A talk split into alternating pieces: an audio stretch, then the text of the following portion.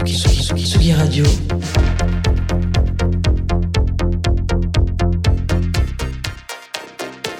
Sur la route des festivals.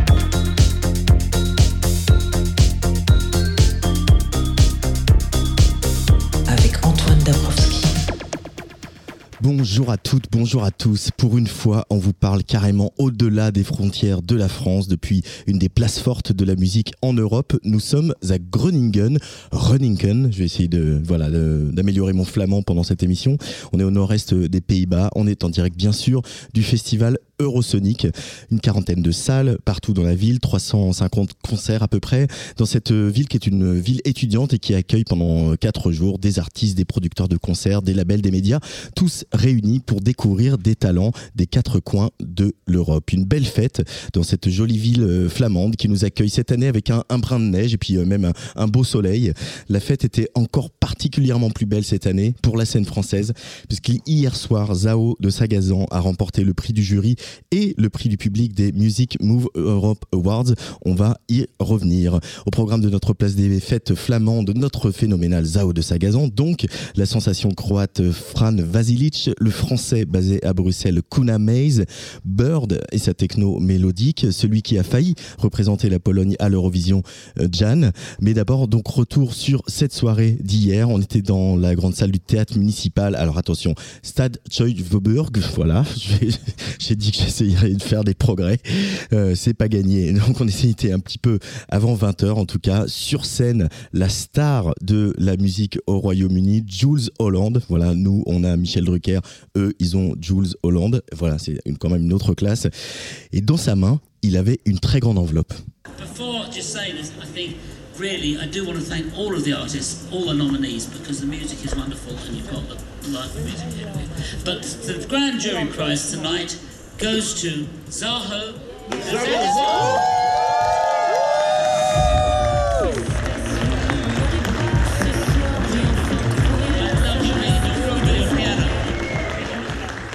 Oui, euh, parce que je parle français qu'en anglais.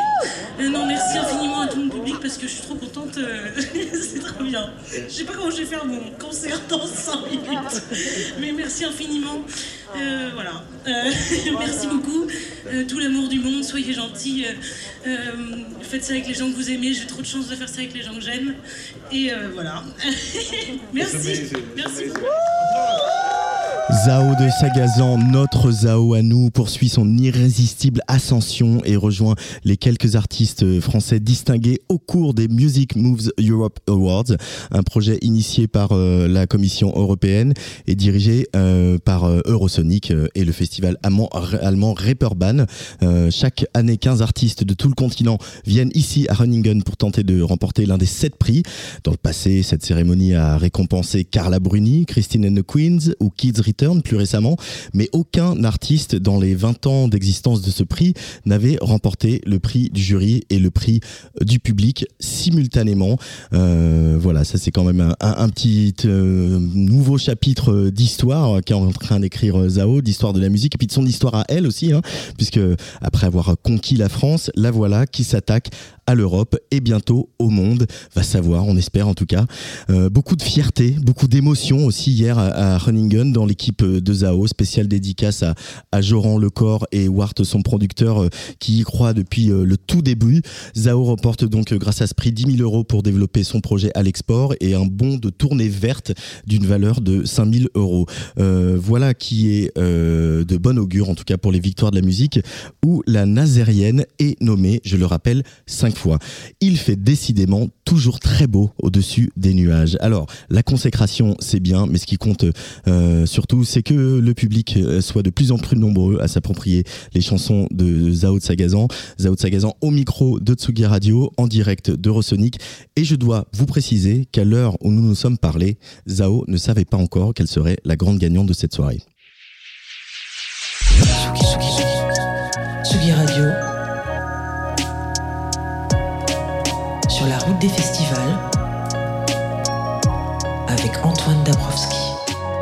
On s'est croisé un peu partout en France et on commence à se croiser à l'étranger maintenant et ça, ça fait carrément plaisir. C'est Zao de Sagazan qui est en face de moi ici à Groningen. Bonjour Zao. Bonjour. Comment ça va? Très bien et toi? Très très bien. Euh, ce qui est très touchant quand même quand on se replonge sur tout ce parcours et ces dates qui n'en finissent plus avec de plus en plus de monde, un zénith de Paris complet le 13 mars, c'est de voir que tes chansons que tu as écrites toutes seules sur tes doutes, tes failles, ta vulnérabilité, tes interrogations, ben finalement c'est ça que les gens retiennent et c'est à ça que les gens s'attachent. On imagine que ça te fait très plaisir et ça raconte quelque chose de notre époque ça aussi euh, Zao. Évidemment, moi ça me fait trop plaisir. Je crois que c'est ça qu'on attend euh, quand on écrit une chanson. C'est euh, d'abord on cherche à se comprendre nous et à, et à essayer de mettre des mots sur euh, nos failles à nous, mais c'est surtout on a envie qu'elles soient comprises par les autres. Et, euh, et moi je suis très touchée de de voir que les gens euh, évidemment sont touchés par mes chansons mais surtout me répondent euh, voilà t'as mis des mots sur les miens et et ça fait du bien de savoir que je suis compris que que voilà je suis normal et je suis pas tout seul dans dans, ce flou qui est euh, la vie et notre sensibilité, nos émotions. Donc euh, je crois que ça sert à ça les chansons, c'est de se sentir euh, compris et ça te permet de comprendre aussi le monde et voilà les failles des autres, etc. Donc non, je suis trop contente. Euh, Qu'est-ce que ça représente de venir ici? Alors, c'est évidemment un festival où il y a beaucoup de professionnels européens et de se dire que euh, euh, on va aller chercher les gens, on va essayer de les attraper euh, malgré la barrière de la langue. Tu l'as déjà un peu fait en, en Allemagne et en Angleterre. Euh, ici, il y a un autre enjeu qui est évidemment de se faire repérer par euh, d'autres euh, programmateurs de festivals euh, sur tout le continent. T'as envie de ça? T'as envie que les chansons de Zao, elles voyagent euh, sur tout le continent européen et, et- même au-delà? Tu t'étais projeté là-dedans? Alors, je m'étais pas projetée aussi loin, je t'avoue. J'espérais déjà toucher les Français et, ceux qui me comprennent. Euh, effectivement, c'est un tout nouvel exercice parce que, euh, surtout moi qui passe autant de temps sur euh, sur les mots que je choisis, euh, tout d'un coup, ils les comprennent pas. Donc, je sais que c'est- ça- il y a plus ce pouvoir-là, en tout cas cette force-là qu'ont mes chansons, qui sont donc que le texte. Euh, tout d'un coup, ce texte-là, on l'oublie. En tout cas, on n'entend que que sa prononciation, que sa que son côté mélodique. Et donc euh, donc en même temps, ça fait un peu peur, euh, ça donne un peu le vertige parce qu'on se dit ils vont se raccrocher à quoi? Et en même temps, ça t'oblige à, aller chercher la force ailleurs et donc dans l'interprétation, dans la voix, dans la musique. Et en même temps, j'ai passé tellement de temps à bosser ces, autres domaines aussi que euh, que voilà, ça, ça invite à être encore plus généreux sur d'autres domaines. Et je crois que c'est bien d'être un peu déstabilisé. Et évidemment, moi, je, je rêve de, j'écoute 90% de musique qui ne sont pas en français. Euh, j'adore la musique allemande, j'adore la musique russe, j'adore, j'ad- j'adore. euh, j'ai plein de groupes euh, de, de- de plein de langues différentes. Donc, euh, euh, si moi je suis touchée par des gens euh, auxquels je ne comprends pas un seul mot, je me dis peut-être que euh, ça sera le cas aussi des autres et ça serait un, un grand bonheur effectivement de pouvoir euh, voyager euh, grâce à la musique. C'est merveilleux. Et pour autant, c'est un tout petit peu une malédiction française. Il n'y a pas tant que ça d'artistes qui chantent en français, euh, qui ont pu euh, chanter à l'étranger. Il y a eu Charles Trenet, euh, Mireille Mathieu. euh, il y en a quelques-uns, mais euh, dans- c'est pas une évidence. Phoenix, ils chantent en anglais, par exemple, avec leur carrière internationale. Euh, il y a, c'est un, c'est un- un combat à mener pour toi, se dire ça a du sens effectivement comme toi tu écoutes des chansons en espagnol, en russe, en allemand, en anglais. Euh, pourquoi euh, les Anglais, les Espagnols, les Russes et les Allemands pourraient pas écouter des chansons en français? Je pense que c'est, je pense que c'est le cas de tout le monde à part les Anglais qui ont la- cette langue euh, universelle. Je pense que tout le monde galère. Euh, tu vois Rosalia, tout d'un coup tu te dis c'est dingue, ça n'arrive, ça arrive que très peu. Moi c'est que j'écoute beaucoup de musique euh, qui sont pas beaucoup écoutées, donc Elle a ouvert une porte aussi, Rosalia. On complètement, sent elle a ouvert une porte elle a c'est ouvert une porte merveilleux. pour toutes, Et- toutes ses suivantes derrière. Quoi. Complètement. Et moi, si je peux ouvrir une porte comme l'a fait Stromae quand il est arrivé, je dis pas du tout d'aller aussi loin parce que je je sais pas si j'aurai les épaules pour ça, mais euh, en tout cas, c'est euh, pouvoir faire briller la langue française ailleurs, euh, c'est merveilleux. Mais au même titre que je suis ravie de pouvoir reprendre une musique en allemand et et que des des Français me disent oh putain, j'avais jamais écouté de chansons en allemand, mais c'est super bien l'allemand. et là, je suis ravie. Donc évi- évidemment, moi, je j'aimerais bien chanter des chansons en anglais, en allemand, en plein de langues. Par contre, je, trouve ça beau encore plus de de défendre la langue. qu'on aime, qui est la nôtre, que je trouve très belle et je suis persuadée qu'elle a, de quoi toucher les gens Ouais. aussi, quoi. Donc on va faire en sorte. C'est vrai que dans les années 60, 70, on traduisait souvent les, les, les, les chansons, les chansons de France Gall, de Sanson, etc., euh, de Dalida, qui sont dans, dans, dans plein de langues. On le fait plus et c'est peut-être euh, c'est peut-être une bonne chose euh, euh, que finalement on le fasse plus de traduire les chansons dans les autres langues et de te faire chanter en japonais ou en allemand. Oh, mais en même temps, je crois que j'aimerais bien te voir apprendre à parler en japonais. C'est, pour moi, en tout cas, c'est une expérience trop bien. Ouais. Mais, euh, mais effectivement, je, je serais trop contente de, de aussi de pouvoir chanter mes chansons en français euh, au Japon, quoi. Tu vois, je sais pas. Danser en japonais, ce serait pas mal pour la fin du concert. Euh, il, se passe quand même des trucs euh, forts en ce moment. Tu es la record woman des nominations de Victoire de la musique avec cinq nominations pour un premier album. Euh, J'ai l'impression de te poser la question à chaque fois, mais ce tourbillon là, qui, qui n'arrête pas de monter, avec à la fois une validation du public parce qu'ils sont là nombreux et nombreuses à te suivre, et aussi une validation euh, des professionnels et des, et des critiques qui t'apprécient, qui reconnaissent ton travail. T'arrives à garder la tête froide, Zao, ou c'est dur par moment Euh, euh, je, crois, je crois que j'arrive complètement parce que je réalise pas trop. Euh, donc ça, ça aide. Déjà, j'ai pas le temps de réaliser. Effectivement, je suis rarement dans mon canapé à analyser la situation. Je suis en plein dedans dans le tourbillon. Je suis très heureuse et en même temps, je crois que je. Des fois, je me dis merde, je réalise pas la chance que j'ai de ce qui se passe, etc. De la. Mais je crois que c'est mieux aussi pour pas prendre euh, la grosse tête, quoi, et que j'ai aucune envie de prendre la grosse tête. Et, euh, et puis euh, rien n'est joué, quoi. À chaque fois, je me dis euh, c'est bien, ils sont contents. Maintenant, il faut que je sois à la hauteur de, de leurs attentes, et donc ça invite à bosser encore plus. Je crois que plus tu montes, tu vois, effectivement, avoir cinq nominations victoire, moi je suis ravie. Après, je me dis putain, faut que je fasse une putain de bah, une perf parce que là, sinon, sinon ils vont se dire ce qui, c'est, qu'est-ce qu'il faut là, quoi, tu vois. Donc à chaque fois, ça te met des, ça me met plus la pression que waouh, je suis meuf trop stylée. Je me dis oh putain, il faut que je sois stylée, quoi. Mais c'est bien parce que ça nous invite à être encore meilleurs et à, et à bosser encore plus et, euh, euh, et voilà. Mais euh, mais oui, je garde la tête froide parce que je réalise pas, donc c'est très bien. et que tu es très bien entouré. Dernière question et je te laisse. Tu as un t-shirt Kraftwerk sur cet album Autobahn. Viens rappeler quand même que ta chanson, elle est sacrément électronique. Ah bah bien sûr, évidemment. Oui, moi j'ai j'ai été 18 t-shirts Kraftwerk, donc euh, je ne porte que des t-shirts Kraftwerk. Je vais bientôt demander un retour de financier. Non, je rigole. Une petite Non, mais j'adore, j'adore Kraftwerk et, et, et je trouve que c'est un groupe révolutionnaire. Qui a, moi, je, je- je trouve que c'est tellement novateur, tellement moderne, alors que ça vient de tellement loin. Euh, c'est magnifique et leurs euh, leurs visuels sont trop beaux. Ils portent les couleurs que je préfère, euh, rouge, bleu et euh, j'entends chier. J'aime j'aime beaucoup Kraftwerk et j'adore la musique électronique et je suis ravie de pouvoir la mélanger à la chanson française que j'aime tant aussi. Merci beaucoup, Zao de Sagazan. Merci à toi. très vite sur Tsugi Radio et au Zénith le 13 mars. Bien sûr.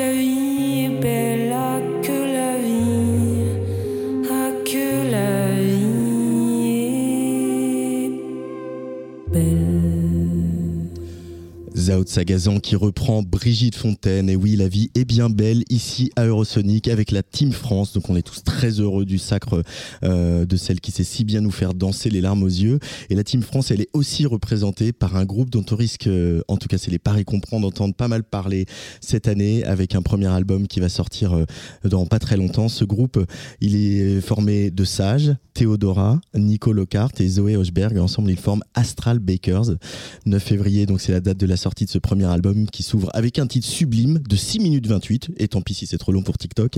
Au micro avec moi Théodora et Nicolas. Bonjour à tous les deux, bienvenue sur Tsugi Radio. Salut.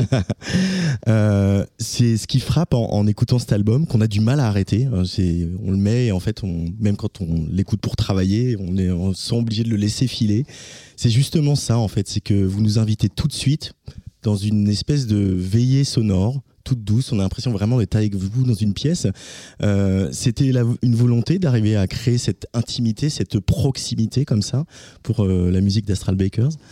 Nicolas. C'est comme ça que c'est né en tout cas. C'est-à-dire qu'il n'y avait pas forcément de d'intention particulière sur le, la finalité du disque, mais on savait qu'on avait envie d'être ensemble dans une pièce, de faire de la musique euh, ensemble. euh, en live, l'album est enregistré live et en fait on a, on a vécu cet album depuis le début comme ça. Il est né euh, dans une pièce, euh, euh, au départ une première résidence en Normandie, je crois, et, euh, et en fait euh, on a poursuivi de la même façon tout le long, euh, comme ça. Théodora Bah oui, c'est ça. Et d'ailleurs, dès le départ, on, on voulait pas du tout donner de contrainte de format, quel qu'il soit. On voulait juste qu'il y ait des instruments et que tout ce qu'on enregistrait, on puisse le faire un peu n'importe où en live et que donc les arrangements se suffisent en- à eux-mêmes, quoi. Et donc, si les, chansons sont souvent assez longues et étendues, c'est parce que justement, on voulait vraiment pas euh, se contraindre. Vous avez tous les quatre euh, des carrières dans la musique depuis longtemps. Vous avez accompagné des groupes sur scène, euh, travaillé en studio avec eux, ensemble, séparément, etc. Est-ce que, voilà, quand on fait des grosses tournées ou qu'on va passe du temps en studio justement euh, voilà sur les sur les machines sur les ordinateurs. Il y avait envie de ça de rejouer au simple fait de jouer les instruments euh, ensemble de chanter. C'est presque faire un retour à la base quoi. Complètement. C'est, en partie né de ça, hein, d'ailleurs. Ouais. Enfin, le, le, le fait de jouer dans la même pièce euh, tous les Ouais. quatre, c'était parce qu'on avait aussi beaucoup. euh, on a passé des années à bosser sur des disques, euh, travailler avec des gens, sur nos projets respectifs aussi, avec bah, tous les outils qu'on a maintenant pour faire de la musique. Et c'est vrai que bah, c'est infini et c'est génial pour ça. Et en même temps, je pense qu'on avait aussi tous envie de se retrouver à jouer de notre instrument et faire que ça et, euh, et que, que ça se fasse à quatre, qu'il n'y ait besoin de rien d'autre. Euh, et c'est à retrouver aussi le sens de l'écoute quand on joue ensemble dans la même pièce. Voilà. Je sais que Moriarty avait beaucoup parlé de ça à l'époque où, euh, quand il, au tout début, quand il faisait avec les micros uniques. Ça veut dire qu'aussi il faut faire le mixage soi-même en, en- en direct, en, en jouant et en interprétant plus ou moins pour respecter les parties des autres. Il faut retourner à ça. euh, C'était parce que c'est on le perd un peu ça avec le temps. Bah oui, avant même de mixer, il faut qu'il y ait une sorte d'équilibre euh, qu'on doit trouver à chaque fois, à chaque Ouais. prise, pour garder une prise en fait. Donc euh, c'est vraiment beaucoup, enfin c'est vraiment 50%, 60% d'écoute.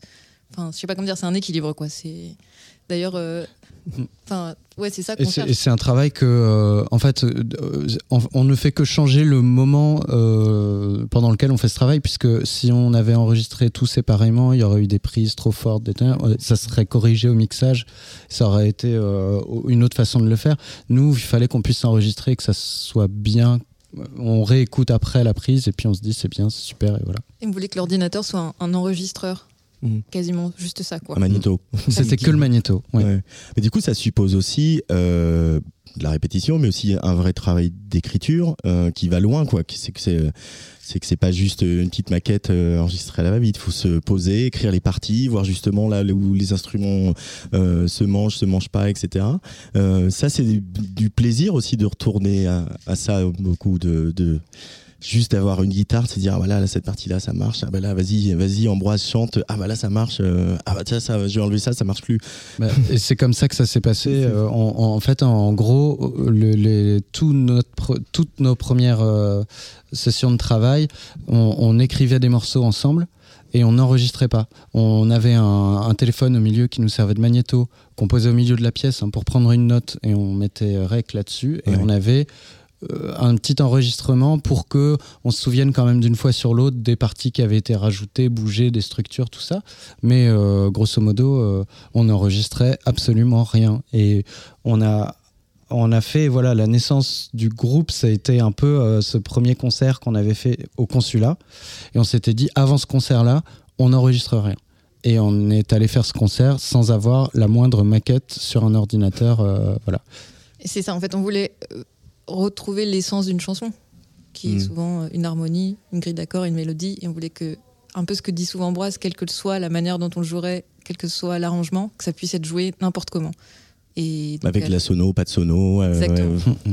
Euh, Est-ce que l'album il s'appelle The Whole Story Euh, C'est quoi cette histoire complète que vous nous racontez? C'est un peu un pied de nez, parce que on peut pas évidemment raconter toute cette histoire en un album, et c'est drôle parce que c'est une chanson en fait qui s'appelle The Whole Story et qui est le- la dernière chanson de l'album, qui serait censée peut-être révéler quelque chose. Mais, mais c'est aussi notre chanson la plus, c'est peut-être l'hymne un peu soft grunge de la- de l'album. Enfin, On y vient.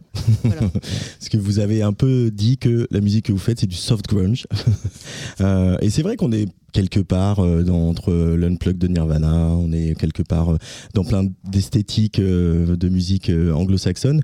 Euh, et à la fois, je- j'en ai parlé à des collègues hier à Eurosonic et pour moi, c'est un peu, c'est essentiellement de la pop, et à, moment, des moments, c'est du rock. Et en fait, en réécoutant ce je me dis, est-ce que c'est de la pop, est-ce que c'est du rock Et finalement, est-ce qu'on s'en fout pas un peu?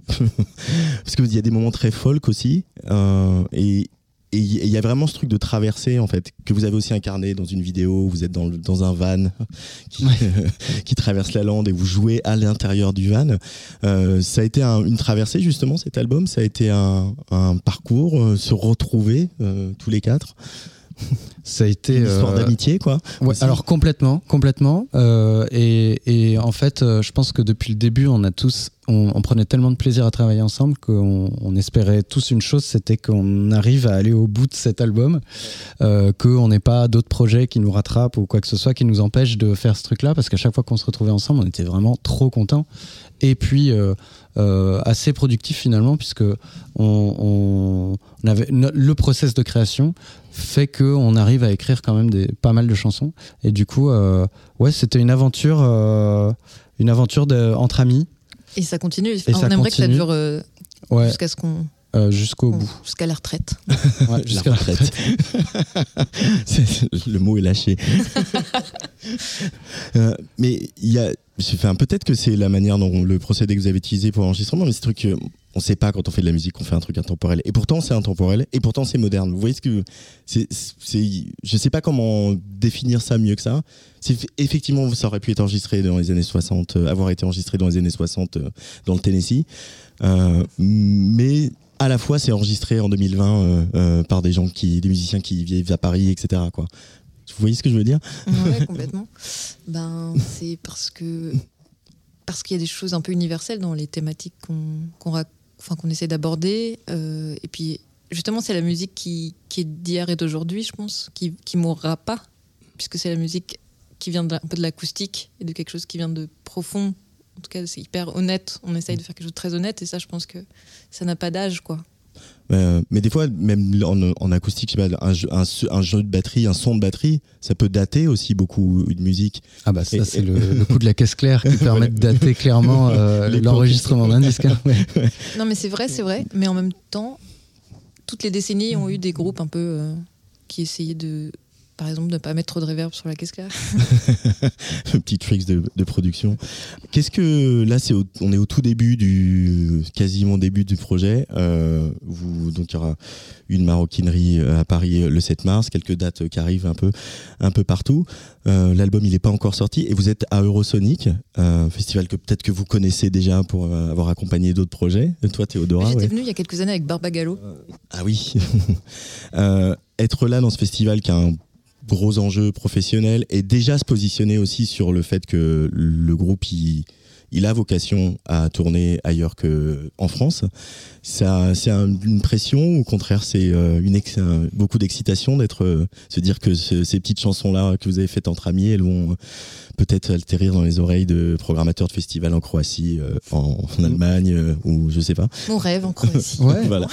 Non, mais c'est c'est à la fois évidemment de la pression parce que bah, c'est toujours pareil. euh, faut, on, a, on a envie de, de présenter ça le mieux possible et de faire un super concert et que les gens soient hyper contents. Euh, après, euh, pff, on fait cette musique, on l'a fait pour euh, jouer en concert aussi pour le live. On s'est connus comme ça. Euh, et du coup, on est content d'y être. Alors, c'est stressant, c'est les premières dates. mais bon, on est là pour ça depuis le début, on, on va faire ça. Oui. Et le côté international, après, je pense que c'est peut-être aussi le registre dans lequel on, on, on se retrouve euh, musical qui fait que peut-être que ça a plus vocation à faire des, de l'international que euh, peut-être de la France uniquement. Après, on adorerait tourner en France déjà. euh, ça serait super. Mais en même temps, on sent que ces chansons, elles ont cette dimension-là. Elles ont, comme parlait d'un côté universel tout à l'heure, Théodora. On sent que ces chansons, elles peuvent parler à beaucoup de gens, en fait.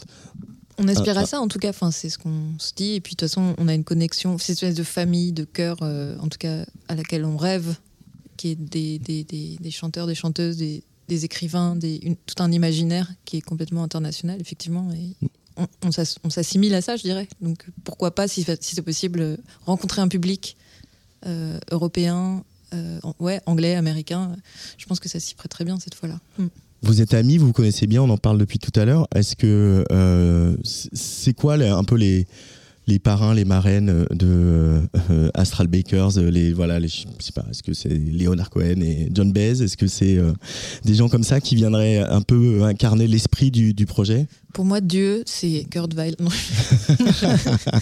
Non, mais c'est vrai qu'on a tout un, Il y a tout un panel, ouais, ouais. tout un mais- panel, toute une famille, quoi, genre euh, Big Sif. euh, Ouais, Big Sif, ça revient beaucoup dans, nos, dans les morceaux qu'on se fait écouter. Mais après, euh, euh, Elliott Smith, énormément.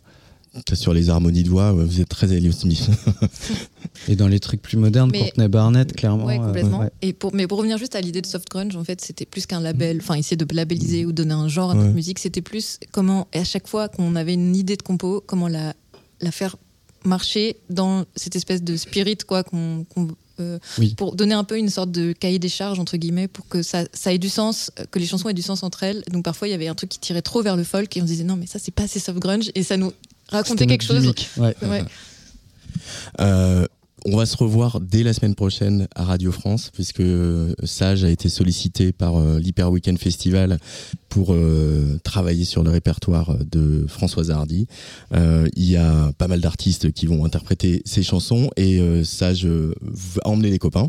vous allez jouer, vous serez sur scène, vous jouerez avec tout le monde, parce qu'en plus c'est vraiment, voilà, vous n'êtes pas juste un backing band, tout le monde tourne, etc. Ça va, être quelque chose. Juste, vous qui citez des références très anglo-saxonnes, Sage qui chante en anglais sur Astral Bakers, qui a d'ailleurs toujours chanté en anglais, le répertoire de Françoise Hardy et sa grosse connexion aussi avec euh, le euh, l'Angleterre des années 60.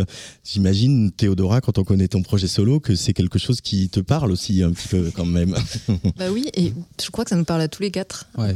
C'est vrai qu'elle a une aura complètement internationale, un truc euh, universel international. Alors que c'est une icône française Alors que c'est une ultime, icône quoi. française ultime. Mais dans ses mélodies, dans ses choix, dans son évolution, en fait, il y a quelque chose de tellement libre euh, auquel on peut enfin, essayer de s'identifier. il y a tout en plus. Il y a tout. Ouais. Donc on est trop trop content de, de pouvoir participer à, à cette création. Et puis il y a des belles chansons. hein. Des très Ouais. chansons. Ouais. Bon, on n'en dit pas plus parce qu'on y reviendra largement sur euh, sur Guy Radio de, de ce petit événement. Puis c'est un événement qui sera aussi en deux temps parce que euh, on va retrouver ça dans le centre de la France un petit peu plus tard euh, en- au printemps. On en parlera le moment venu. Merci beaucoup Astral Makers. Merci. Euh, Merci. On pourrait parler de cette première chanson d'album euh, qui fait 628. Moi, ça, ça m'amuse beaucoup par les temps qui courent. Mais on va écouter le tout, le tout nouveau single qui vient de sortir qui s'appelle Beautiful Everything sur la Tsugi Radio.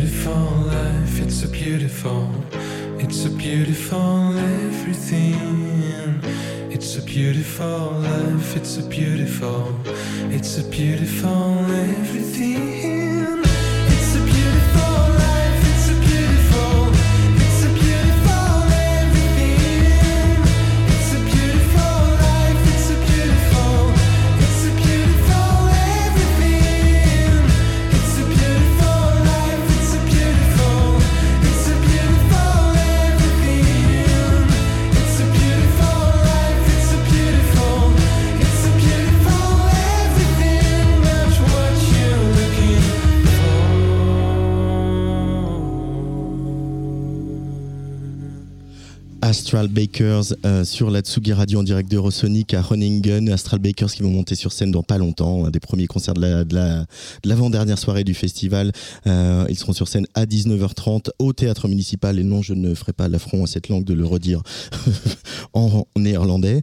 Euh, L'artiste qui s'est assis en face de moi, lui, il jouera à 23h30 à Saint-Plon, à l'étage. Ça, C'est beaucoup plus facile pour moi, Saint-Plon. C'est Kuna Maze. Bonjour Kuna Maze. Bonjour. Je suis très très content. On se connaît pas, on s'est jamais vu, mais déjà on a beaucoup d'amis en commun, dont un certain Nikic avec lequel tu fais de la musique. Ouais. Euh, et euh, en fait, j'ai je passe ta musique depuis que tu en sors sur Tsugi Radio. Donc, je suis vraiment merci, ça fait qu'on- plaisir. qu'on- Merci pour le support. Qu'on ait l'occasion d'en- parler, d'en savoir un peu plus su- sur ton cas. Euh, et euh, tu es donc français d'origine et tu ça. es installé à Bruxelles. On avait fait un, un gros article dans, dans Tsugi il y, a, il y a quelques temps sur euh, la scène. Pour, la dire, pour le dire un peu vite, jazz bruxelloise, Ouais. qui s'incarne autour d'un lieu qui s'appelle Volta. Est-ce que justement ce lieu, Volta, tu peux nous en, nous en parler un, un petit peu et, et nous parler un peu de, voilà, de cette, cette camaraderie qu'il y a entre euh, les différents projets, différents artistes euh, euh, à Bruxelles en ce moment? Ouais, alors bah, le Volta, du coup, c'est un lieu, euh, c'est un lieu qui accueille des artistes en résidence à l'année. Euh, qui a été monté, alors je sais pas, ça fait quand même quelques années, qui a changé le lieu, etc. Et du coup, c'est un lieu où les artistes peuvent postuler avec leurs projets et ils ont du coup euh, une sorte d'accompagnement et des locaux de répétition euh, accessibles gratuitement.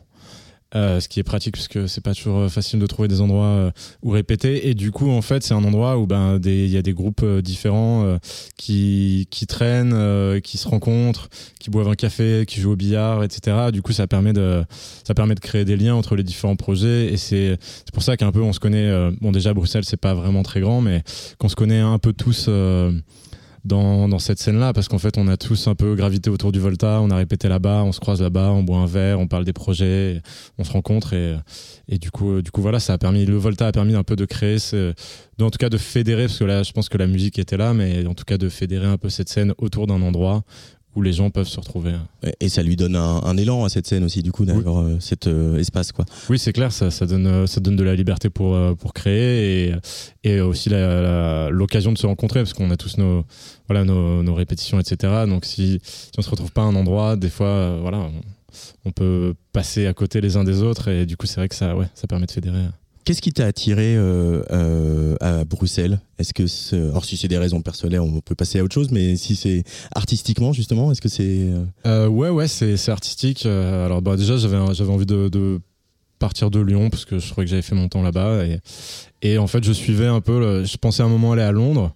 Je suivais la scène musicale là-bas. Et en fait, je suivais aussi la scène musicale à Bruxelles. Et euh, c'était à l'époque, bah, enfin, il y a toujours, mais il y avait Lefto, Le Motel, euh, LTGL, euh, Up High Collective, euh, Shungu. euh, des, des projets comme ça et que, que j'appréciais beaucoup. Et du coup en fait euh, je me suis dit bah en fait pourquoi pas aller à Bruxelles euh, voilà et rencontrer ces gens-là et faire de la musique là-bas. Et ça fait combien de temps maintenant que tu es à Bruxelles? Ça fait 6 ou 7 ans je crois Alors, ce qui est marrant, c'est que la, la connexion avec l'Angleterre, elle existe, puisque Ouais. tu es signé sur un label, euh, pareil, qu'on suit beaucoup, Atsugi Radio et, qu'on, on- et Atsugi en général, qui s'appelle True Thoughts, qui est un label de, de Brighton. Mhm. Euh, c- est-ce que, et tu, tu es d'ailleurs, euh, euh, euh, comment dire, Gilles Peterson, mon éminent confrère de la BBC, euh, dit beaucoup de bien de toi, il t'a fait jouer au Worldwide Festival à 7, etc. Cette, ce lien avec l'Angleterre, finalement, il, est, il existe et il était important, finalement, parce que c'est, on, on sent que la musique, elle circule. Il y a Mm. une circulation comme ça entre la Belgique, Londres et Paris, autour des musiques que tu représentes. ouais bah du coup c'est vrai que c'est c'est un peu une espèce de, de, de validation de des pairs et puis des influences donc euh, ça fait ça fait plaisir. Et c'est pour ça quand on a commencé euh, d'abord avec Nikic et puis moi en solo aussi à travailler avec Trousseau aussi c'était euh, c'était bah, pour nous cohérent avec ce qu'on faisait. Et en même temps une espèce de voilà validation des, des pairs qui fait voilà c'est aussi pour ça que enfin je fais pas de la musique pour ça mais c'est des choses qui sont gratifiantes en tout cas dans une carrière musicale de, de voilà d'être reconnu euh, là où on a envie d'être euh, de se placer. Et euh, et oui, du coup, bah ouais, il y a cette connexion. Et après, en fait, je pense que voilà, à un moment, j'avais pensé à aller à Londres et je me suis installé à Bruxelles. Et je pense qu'en fait, c'est En termes de loyer, t'as bien fait. hein. ouais, en termes de loyer, mais même aussi, du coup, en fait, j'ai un peu aussi, ce, je pense, ce truc de, de de faire partie de cette scène-là, mais sans être vraiment complètement au centre et du coup de pouvoir aussi Mm. peut-être faire d'autres choses. Enfin, je sais pas si tu vois, ce que- enfin, si c'est très clair ce que je dis, mais mais en tout cas de voilà de graviter autour sans avoir euh, le la pression non plus de, de, Londres, de, tous les projets qu'il y a là-bas, des très bons projets, etc. Moi, je fais mon truc, je suis ailleurs et je suis, je suis quand même en lien avec cette scène et du coup, euh, j'apprécie cette place. Et ce qui s'avère important, et ça se sent dans, dans ce premier album, Night Shift, euh, c'est aussi que d'être à Bruxelles et d'avoir cette énergie dont on parlait tout à l'heure, ça t'a permis de pas mal mixer euh, en tant Mhm. que DJ. Ouais. Et, et on, on sent vraiment que cet album, par rapport à tes productions précédentes, ou même les, les, les morceaux avec Nikic, ou qu'il est infusé de tes heures derrière les platines, euh, cet album. Comment tu, euh, justement, as réussi à intégrer ça sans, tout en en faisant un album avec des morceaux d'album et des... euh, euh, et des moments moins voilà, Mhm. euh, moins peak time quoi? Euh, bah, je, dirais que ça s'est fait assez naturellement parce que c'est c'est infusé, je pense, de toutes les musiques euh, que je peux mixer, que je- que j'écoute chez moi, euh, euh, des musiques électroniques anglaises, etc., euh, qui sont du coup plus peut-être dans le côté DJ, etc. Mais et du coup, euh, je pense que ça s'est fait un peu naturellement que en, en produisant cet album. En fait, j'ai voulu aussi travailler du coup avec des musiciens euh, live que j'ai enregistrés. Euh, même si les voilà les batteries sont produites, mais j'ai enregistré des percussionnistes, des claviéristes, du sax, etc. Et du coup, je pense que ce mix-là et mes influences euh, en tant que DJ, je pense qu'on on- voilà, on donnait cet album, mais c'était pas vraiment. Enfin, je voulais quand même si ce mix entre la, club culture et la musique live, mais j'y ai pas vraiment réfléchi de manière trop intense en, en produisant quoi. J'ai un peu laissé le le flow se faire, Mm. on va dire. Euh, pour euh, rester un peu sur la production, euh, donc il y a les synthés, on entend du prophète, euh, on entend les boîtes à rythme qui sont aussi très marquantes, comme on le disait avec le groupe précédent, d'un son, d'une époque, d'une Mhm. esthétique, etc. Et il y a de la basse. Ouais. Et ça, on- beaucoup de choses reposent sur la basse dans la musique de Kuna Maze. Pourquoi? Euh, pourquoi? Parce que je joue de la basse. du coup, euh, du coup, c'est vrai que pour moi, c'est, euh, bah, du coup, c'est déjà dans la musique en règle générale, ça a toujours été assez important pour moi la place de la basse, Euh, parce que je sais pas, je trouve ça se trouve à un endroit où moi, en tout cas, ça me fait ressentir des choses. Enfin, ça me touche particulièrement, en tout cas. Et, et puis voilà, comme je joue de la basse, c'est une place que je peux prendre assez. Assez facilement quand je suis au studio voilà je peux me laisser de la place je peux je peux m'exprimer et, euh, et du coup, du coup, voilà, je pense que ça. Alors, Enfin, aussi d'ailleurs, euh, je finis à moitié mes phrases, mais, mais moi à la base je suis trompettiste et, euh, et du coup je suis passé à la basse euh, un peu en arrivant à Bruxelles. Et du coup, c'était aussi un endroit où je pouvais du coup explorer cette nouvelle facette entre guillemets de, de, de ma musique et. Euh, et euh, j'ai perdu ce que je voulais dire. Euh, et oui, voilà, on va dire ça, explorer, Euh, voilà. de nouvelles Ouais. facettes. Ouais. Mais, mais c'est marrant parce que dans, en, encore une fois sur la production, mais le- le- la, la basse, tu lui as fait beaucoup de place quand même. Il y a des morceaux où on entend, on, va même, tu vas même chercher euh, Mhm. quasiment le bruit, le, Ouais. le son des doigts sur les cordes, euh, euh, la rondeur d'une basse euh, dans ces musiques, euh, voilà, euh, comme ça. Et, et c'est pas si courant en fait. Et ça, c'est vraiment un truc un peu, euh, un peu à toi, quoi. Ouais, ouais peut-être. C'est vrai que pour moi, c'est euh, pas facile d'avoir du recul là-dessus, quoi. Euh, pour moi, c'est ma musique et c'est une espèce de, de, de tout. Et, mais euh, oui, c'est vrai que je pense que je mets ça du coup euh, beaucoup en avant parce que c'est un peu aussi du coup mon terrain de jeu pour la basse. Et aussi, en fait, c'était un peu euh, comme avant. J'avais des des productions plus electronica, beat, etc. et que ça a un peu évolué au fur et à mesure des années pour retourner vers vers le jazz que que j'avais étudié euh, avec la trompette. Je pense aussi que c'était un endroit où voilà, je pouvais prendre cette place avec la basse et, euh, et du coup je l'ai fait aussi un peu de manière inconsciente. Euh, cet album il est donc sorti là euh, il y a pas si longtemps. Euh, Il y a des remixes évidemment qui traînent un peu partout, euh, euh, notamment sur sur Radio. Là on est à- aux Pays-Bas, forcément un, un pays qui a de très grosses connexions avec euh, avec la Belgique Mhm. euh, et même dans, dans la, la manière dont l'industrie de la musique est con- conçue, dans vos tourneurs qui ici sont belges vont vous faire jouer ici aux Pays-Bas. Qu'est-ce que ça représente, ou sur un projet qui est encore relativement jeune, de venir ici à, à Runningen euh, pour toi, Kuna Maze Ah, bah, ça représente euh, bah, une opportunité de, de, faire découvrir ma musique euh, à, un public plus large. C'est vrai que moi, du coup, j'ai mon, mon booker qui est aux Pays-Bas, donc ce qui est déjà un, un, pied, un pied ici, en tout cas dans, dans, dans cette scène-là. Et en fait, ici, avec Eurosonic, qui est un festival international, avec euh, voilà, notamment beaucoup de professionnels qui vont après euh, faire la programmation de leur salle, de leur festival, c'est euh, c'est une chance justement voilà, d'être écouté par des, des internationaux et la possibilité justement d'être programmé à l'international et du coup de, de diffuser ma musique. Donc c'est donc c'est une chance et ouais, je suis très content d'être là. Et voilà. C'est ta première fois? À Eurosonic Ouais. Ouais, c'est ma première fois. ouais. Festivalier ou euh, Non, non, accompagner un projet de quelqu'un d'autre Jamais, première fois. Jamais, jamais. Ouais. Euh, mais euh, on, on y est bien, tu vois. Ouais, j'en suis sûr. Euh, Qu'est-ce qui va se passer euh, dans l'année qui vient pour euh, Kuna Maze? Alors dans l'année qui vient, euh, du coup, on va continuer à, à tourner euh, avec, le- avec les morceaux de l'album, avec le live band. Et euh, là, je suis aussi, j'ai commencé la, la production du, du prochain album. Euh, donc voilà, j'ai pas vraiment de. On, on va dire que ce sera pour 2025, mais ouais, voilà, j'ai commencé le, le processus euh, de composition du prochain album et, et voilà, mais on espère un max de, un max de concerts euh, aux Pays-Bas, en France, euh, partout. Vous êtes combien sur scène? On est quatre. Ah oui, quand même. Ouais, ouais.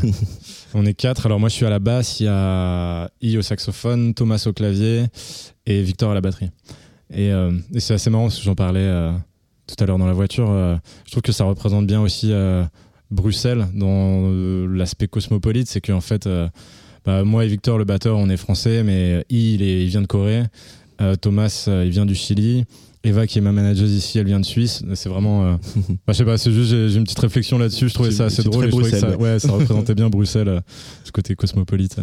Et puis aussi, ça représente un, un- un courant qu'on aime bien aussi à Tsugi Radio, le fait de, de partir avec un, un album où c'est going globalement de la musique électronique et de jouer avec quatre musiciens. Je fais un petit clin d'œil à, à la scène strasbourgeoise.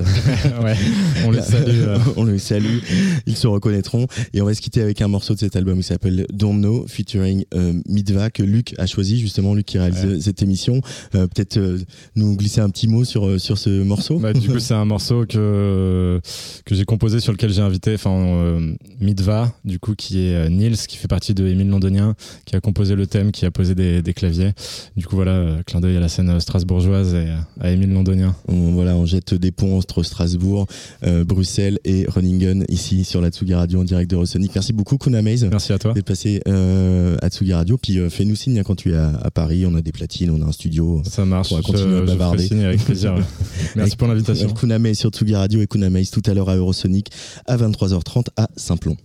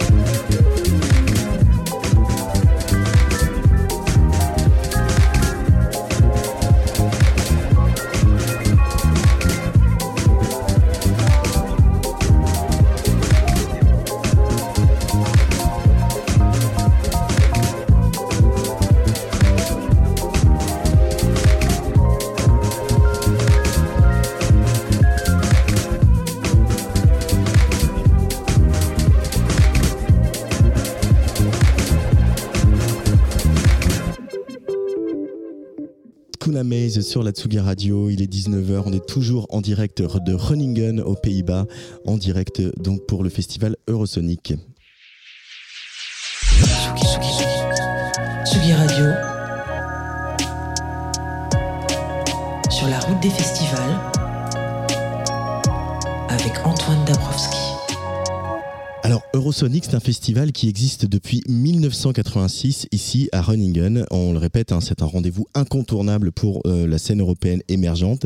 Et il y a un homme qui depuis 15 ans orchestre euh, toute cette programmation, contribuant à faire d'Eurosonic un événement majeur dans la vie culturelle européenne. Cet homme, c'est Robert Mecherink.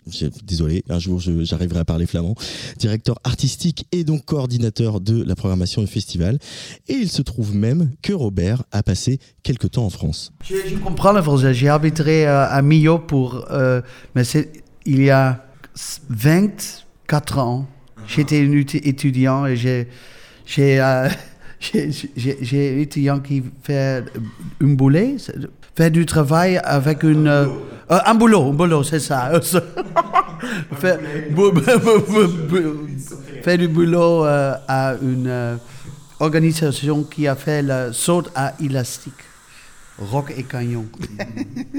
But now you uh, work in the music industry and you're head of program and a program manager for here for almost 15 years at Eurosonic. Uh, so let's you know remain on the French speaking side of things because last night here uh, in Groningen it was a big moment for the French delegation because Zao Tagazon won two prizes, the jury prizes and the public prize Yeah. of MMER which is a big deal. It's the first time in the history of the prize for the past 20 years, and it's uh, she sings in French, and the audience last night was like we all are under her spell. Uh, maybe a quick reaction to her victory, her triumph. Well, congratulations, first of all. I think she's a very well deserved winner.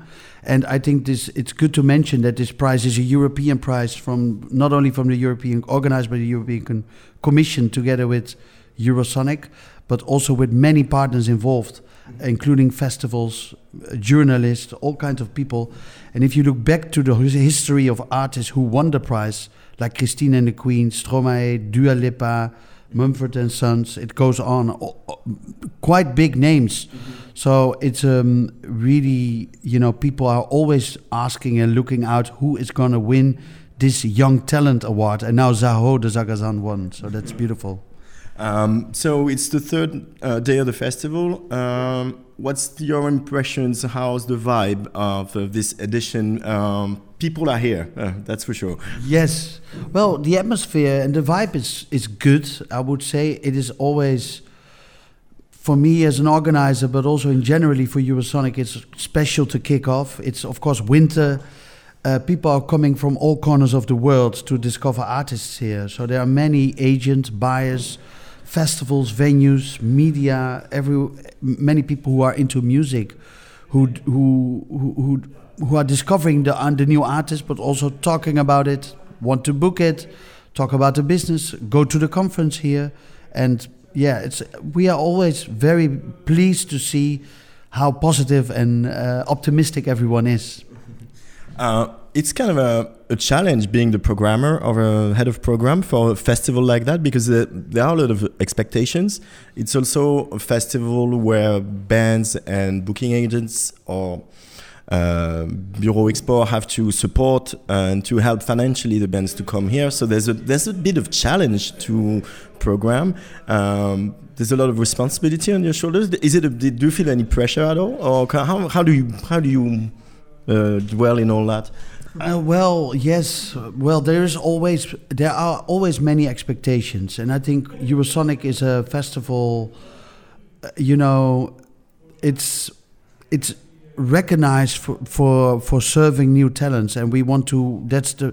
It's about music, and during the day, as said, we organize this conference, and in the evening we have the festival.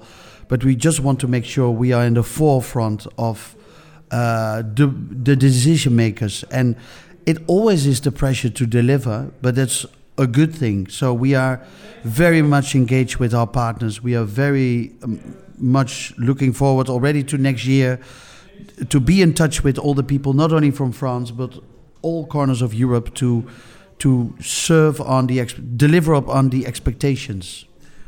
I know, obviously, you have a lot of partners, you work with a lot of people, uh, you're booking agent as well. Uh, uh, and uh, but you are the start of things. yeah, here we all come to uh, like uh, grocery shopping and uh, seeing the new talents and seeing who, who we're going to work with next year. But you, where do you get your info? Where do you get your insight?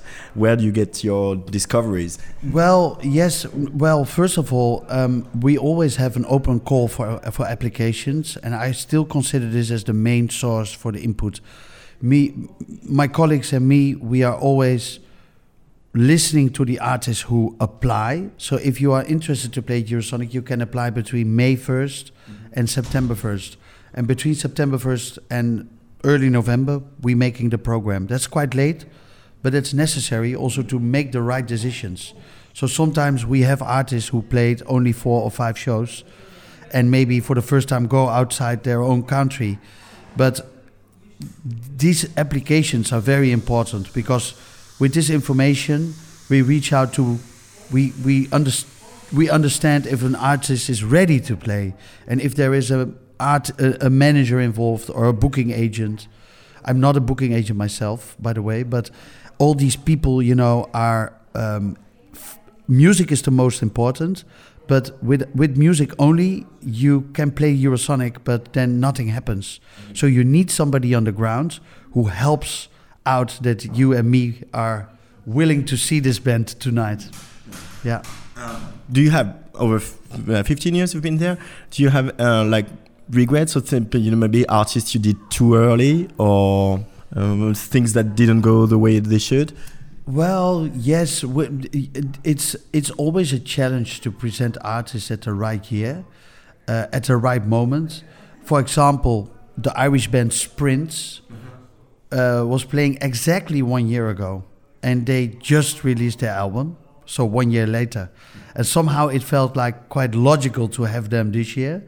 So this is for me just an insight on you know timing but for the majority of people who coming here they if if sprints would have played this year the people already would know it you know that it's not news so it is from the bookings perspective and people who are really you know the decision makers the taste makers they want new artists but we have a long list of artists who played in a very early stage of their career and that there is al always a gap between Eurosonic and two years later they break. Mm-hmm. Leaky Lee, for example, but again a very long list. Dua Lipa as well, because when she was played here, it was the third show ever, and it it is just an example. Christine and the Queens also a beautiful example. She was unknown in France, and she played here with the background singers. She was also touching her own laptop to let you remember. Beautiful show. I really loved it, but I could never have predicted and dreamed that she, uh, that I have to say he now, right? He, he. Uh, wo- oh yeah, exactly. Yeah, and uh, that he um, um, was about to build on a sustainable career because that's the most important. Not all the artists will become superstars, but it's rather interesting that careers have to start, and that Eurosonic has become this this this this festival where talents you know are being presented. Do you keep in touch with them? Well, uh, with artists that you were um, probably more on the local scene than on the international scene, but uh, is it im- there's, is it important to maintain this relationship with them? Well, you know, yesterday the the prize Sahoda Zagazan won yesterday, Music Moves Europe Awards. Um, I always go to the artists, I always thanks them, and and it happens that I see them later in the year. So yes, I do have quite some artists with with who who I recognize, but they also recognize me, and that's great because they for an early artist it is a big thing to play a festival in front of people, and if you don't sell any tickets yet, but you suddenly play a big room at Vera or Stad Schouwburg, and the room is full of people, and luckily there will there are also many music lovers, but at the same time there can be a big agent from North America there or uh, the booker of a festival um, in in in uh, the biggest fe- festival in South Europe, that's possible. So this is think I think also the the the beauty of Eurosonic that everything can uh, uh, can kick off here. Some some artists they don't get shows out of it, but maybe they have a record deal or they get a manager or whatever. They can do something else. But I think it's all about the results which, we, you know, attached to the a showcase at Eurosonic. Um, there is a lot of um, uh, talk about the fact that uh, Zao is the um, the first, not the first, but like one of the few French artists who sings in French. And I know that Eurosonic also started to showcase artists that don't necessarily speak English, that don't necessarily have a booking agents in Britain or in the States, uh, to showcase um, Europe of music, Europe of artists, like Europavox uh, is doing on uh, in France and in several countries. That's still more and more important to showcase all those countries with their languages and their culture and the way they do business and the way they do music. I I guess, and I think so. I really feel that Zaho is another example that yesterday I I'm on your side by thinking that the majority of people in the room did not understand French at all. And it didn't matter. and it didn't matter because it was it did not matter uh, of course if you i i, I understood un, understand a little bit of the lyrics and for me the lyrics are very interesting it's poetic it's almost chanson you know it's music from the heart which is uh, an extra layer in the music of Zaho de Zagazan, but at the same time, it's been proven that this artist is uh, like Stromae. The lyrics do matter, but at the same time, if you want to build up an international career, then maybe the lyrics do not matter so much anymore. Then the music is one, the show is important, and the presence of the, the singer Zaho for this occasion is it's all about that. Uh, what kind of um, um, tendencies, trends you see uh, happening this coming year for for music, on you know artistic on uh, styles, or or even scenes from countries we didn't expect? I see also maybe with your uh, previous question, I do see that there is um, more and more young artists who use their roots and also the roots and maybe the folk of the you know the, the culture I have to say from the country in in their music. So it happens. Um, for example, we had a great artist called Lina. She also plays with a Portuguese uh, musician called Raul Refe. And Raul Refe is no, almost no one knows that, but it's the songwriter of Rosalia. And they really, both Lina and also Raul Refe, are really into dark flamenco, you know, really slow flamenco. I call it dark because it's not uplifting. It's really, it's really, but you hear the vintage style of, of you know, of Spain in the music. You can feel it, and also the Portuguese, the fado. Uh, styles like flamenco, fado, but on the other side of Europe, it's maybe more Balkan uh, roots music, folk music, and uh, they mix it with electronic. Yesterday we had a Portuguese band, Bateo Matau, who also are up making party music, but with the influence of um, Angola and and uh, other countries in Africa.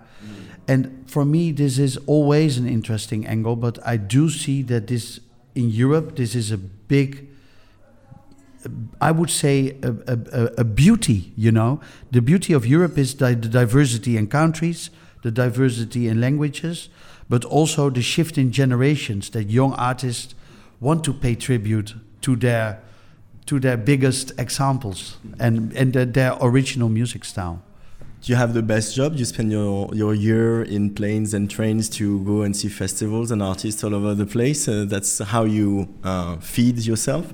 Well, luckily I do have a team, so I'm not only traveling to festivals, but I'm I am indeed every day I'm I feel very blessed and lucky that I'm capable to do this job because you know music is very important in general. I think it is a part of culture and culture is a you know the universal language that is also proven by Zo- Zaho de Zagazan uh, that um, that that lyrics suddenly become a tone in the music. You know, necessarily. Of course, I will respect her, her, her lyrics, but I think it's a beautiful example how music works. It connects. It makes people happy. Uh, the atmosphere during a show was just great, and there are many other new artists. I also saw beautiful artists uh, from Slovenia and Croatia yesterday. Free Kind, playing only the drums and the keys, very low key, I would say, but they smashed it. And and it it you know it is just about that that we are in the position to put new music in front of people and make the people happy. But the most important is that these people visiting Eurosonic can make the more people happy. And that's, I think we need each other in this matter. Last question, Robert. Uh, this is Groningen is a very important uh, student student city. Yeah. It's also um, um, a rather small town, and you know journalists, um, booking agents, people, uh, artists come all over the world for for Eurosonic. Uh, how's the how does the population react to the festival? Are they proud of the festival? I know there's approximately 30 to 40 percent of um, the normal regular audience in the in the venues. Uh, is it something they claim that uh, all Europe comes here? Well, yes, uh, you know, um, I think there's a, a big group of music lovers buying the tickets because they like the festival. They are indeed proud of the festival, and I think, you know, we are very happy that to be in Groningen and that we are still able to manage it here. So we're really proud of the Eurosonic is, is Groningen. It is connected with the city, with the venues, but also with the audience. And if I changed my hair and the way that I talk, and if I got new friends and I cut my mustache off, and I knew what to say when the conversation died, and I give better compliments, then you look really nice. And if I had more fans, and if I made more cash, and I believed you when you'd say I look nice, and if I changed everything, yeah, my whole fucking life, would you please love me then? Would you please love me please love me, please love me, please love me.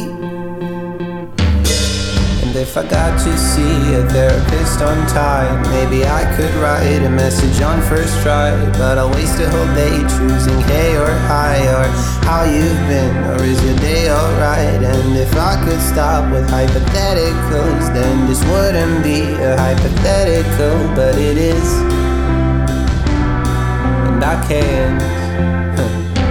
Truthfully, I'm tired of being me. It's just too exhausting. I'm such a crybaby. And tragically,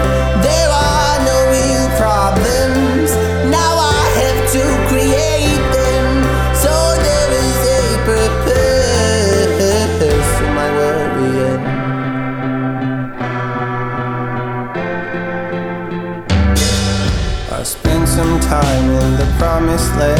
And I spent my love on those who didn't love me back. And you waited here but not for me. You were waiting just cause you felt like it. And now I'm so confused. What is happening? Are you staying here? Or are you leaving? Say something. Say that you love me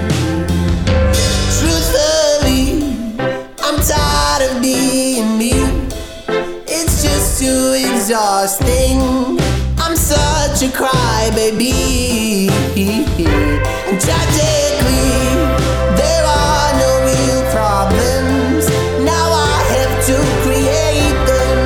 So there is a purpose to my worrying.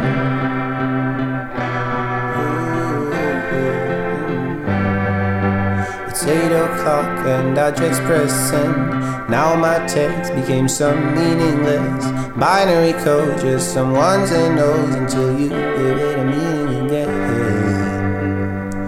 Truthfully, I'm tired of being me. It's just too exhausting. I'm such a crybaby. It's tragically, there are no real problems, so I have to you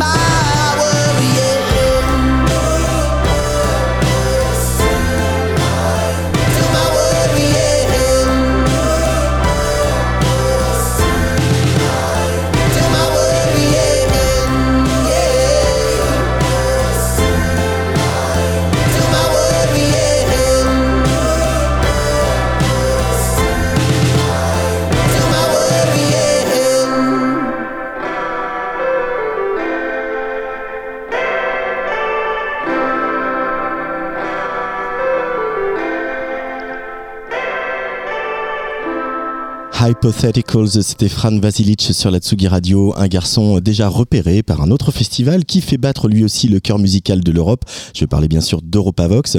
Euh, Fran Vasilic figurait ici à Eurosonic dans les 15 nominés euh, du Music Moves Europe Award, aux côtés de Zao Sagazan, la grande gagnante, mais aussi Bulgarian Car Trader ou Yoon Pinku.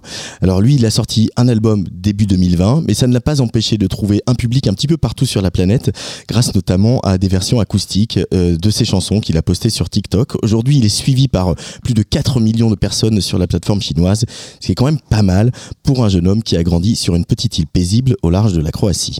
I come from the island of Krk in Croatia, and it's kind of funny looking back. I think right now uh, I appreciate it way more than I did when I was living there, because you know once you move away, you kind of start to whenever you come back see all the beautiful things that were just your regular day life before.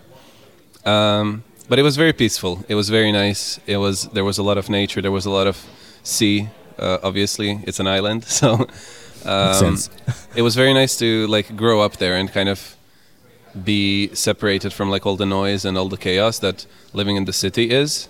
Um, and I would honestly wouldn't trade it for anything. It was I'm very happy that I got to grow up there and kind of I, I think it formed my personality and like my artistry into what I do today. How so? Uh, how would you say the fact that you were it was peaceful and you were Yeah. able to to dwell and you know uh, dream Yeah, about I your music? I think when you're like in such a surrounding that's more isolated, you kind of have more of uh, opportunity to like create and think and there's not always something going on so you have more time to spend with yourself and with your thoughts so just having that and being there i think it allowed me to just do what i do today Uh, when did you realize that music would have such an important place in your life? Um, I think it was. I don't know if there was like a one singular moment. I think it was more of like a gradual process. I think it kind of, you know, I, I was playing the guitar since I was like very, very young, and I was also writing a lot of poetry. And like in school, I competed in some poetry competitions and stuff like that. So it was always present in my life, writing and creating music, but I just never really combined those two. And I think when I was in lockdown, I kind of decided to give it a shot and combine like writing something and then making a song out of it. And so I think some somewhere along the lockdown when I was creating my first album, I was like, okay, I really like how this sounds. I, I could maybe do more of this, potentially full time. So I think it was somewhere like in 2020. Yeah. Uh, do you um, uh, relate to uh, those um, rock bands from the early 2000s, uh, American especially? Uh, what what did you find in them? Uh, what the, did the teenager you were find in those bands, like the Strokes, uh, for instance, Yeah. or Rex Orange County, on the other hand? Yeah, so I think The Strokes was the first band where I was like genuinely obsessed with it. It was like I was listening to a lot of like indie, indie pop, indie rock music from the early 2000s before, but The Strokes was like really an obsession. like it, I'm not even kidding. It was like I was listening probably only to The Strokes for a good like six months to a year of my life, and pretty much nothing else. Um, I, and I think it wasn't just the music; it was like their whole energy, the way they were like you know they just uh, look and how they present themselves and how they hold themselves and i think it was just like everything was just so interesting and unique um, for me and like even the charisma of uh, Casablancas as well? I think- and his yeah. sort of a wildness on stage. exactly yeah that, that i think that's also something that i was attracted to and it's just really i don't know it, it, it was something that i wasn't familiar with before and even today like it, they're one of my favorite bands still and whenever i listen to them i feel this like nostalgia for like my high school years and stuff like that. It's very i, I really like them still. So i don't know. Uh, i really don't know if there was like one thing about them. I think it's just kind of a mix. I really like their sound. I really liked pretty much everything about them. And then it kind of moved on from there where i discovered other indie rock bands. I listened a lot to like the white stripes. I listened to a lot of um, the black keys. And then the black keys were kind of more jazzy as well. So i started listening to rex orange county. And then the whole world of bedroom pop kind of opened and that's where i kind of found myself Why did you call your first album Retrovisor? Uh, is it a reflection on your past, Uh, is the way of looking backwards. yeah, so it's actually kind of a funny story because the album name itself, um, it's a Croatian word for a rear view mirror, and and at first when I named it that, I was like, I wasn't sure if that was even an English word. I thought maybe it is retrovisor, but I wasn't sure, so I googled it, and it wasn't. But I was like, but it sounds still really cool, and It's a French word. It's Oh, more or less a French word, rétroviseur. Yeah. So you, it's the same word, and so I was like, okay, that's they don't have that word, but I still really like that word, so I'm just gonna keep it, and I think it translated really well. Uh, I think the message is there; it's very clear, so I think I'm happy. Um, you studied political science in Yeah. Amsterdam, not far from here. Yes. Um, uh, in, in a, is there any part of these studies that you know you know going to take place in your music now? Um, you, you can uh, feel in your music today. yeah, I think that's a very good question. I like that because sometimes people are like, "Oh, how can you like that's so far apart from each other?" And I don't think it, it is. I think art has always been political. I think they're very like intertwined even throughout history and even today. I think today especially. Um, and I think I always say kind of at university when I was like writing essays and stuff and that's where I was like expressing all of my frustrations with the world and everything that was happening around me. And in my songs, I was expressing everything that was fr- frustrating for me personally and like within. So I think having those both at the same time, because when I was studying is when I started writing music as well. It helped me like very, um, very much in the sense that like I could separate those two and I could have both outlets for whenever I needed them. and in a sense, you know, writing songs is also a way to start from your own feelings and make it into something universal that people Exactly. can relate to, and that's political in a sense. Exactly. yeah, I think you're right. Um, we've had just one single for uh, last uh, last year, so hypotheticals. Um, Working on the new material is taking more time because you've been touring so much. Yes, of course. I think that's kind of. Um, I, I decided last year that it was. Um, I've had three years of basically just being kind of a digital artist. Very like, I was releasing music that I thought was good, but I wasn't really going anywhere with it. It was just going online and that's it. And so I decided to focus my 2023 on just like touring. And I, for the first time, had the opportunity to like really connect with people and um, my listeners and like put a face to the name that I saw online and stuff like that. So I think that was like really important for me because honestly, I know that like I've had a lot of success even in the years prior to 2023, but 2023 is the year where I felt the most successful because I got to like obviously when you see a number like 4 million people online like you and follow you and whatever that's great. But once you see their faces and like them showing up to hear you sing and perform live that's at least for me that's when it hit me and that's that's when i kind of was like overblown by gratitude and stuff like that. Um, so yeah but i am working on the next album. That's kind of part of the question as well. And it's currently in like the final stages. Um, so when i come back from this there's like maybe a month more of work with my producers and then the music videos and then sometime in the summer i'm planning to come back with new new stuff You mentioned your followers on TikTok, especially. Um, you also have very, very high um, stream streaming figures in Malaysia. Uh, you're quite famous in the United States of America. Um, and like you said, you were sort of a digital artist before that. Um, is it is it uh, easy to mm, I don't know to apprehend this whole TikTok digital thing? Um, like you said, there are real people actually following you, li- liking your music behind that. But still, um, writing from Croatia or your small apartment in Amsterdam during the lockdown, and this is sort of unreal. I mean, uh, how do you um, manage with that?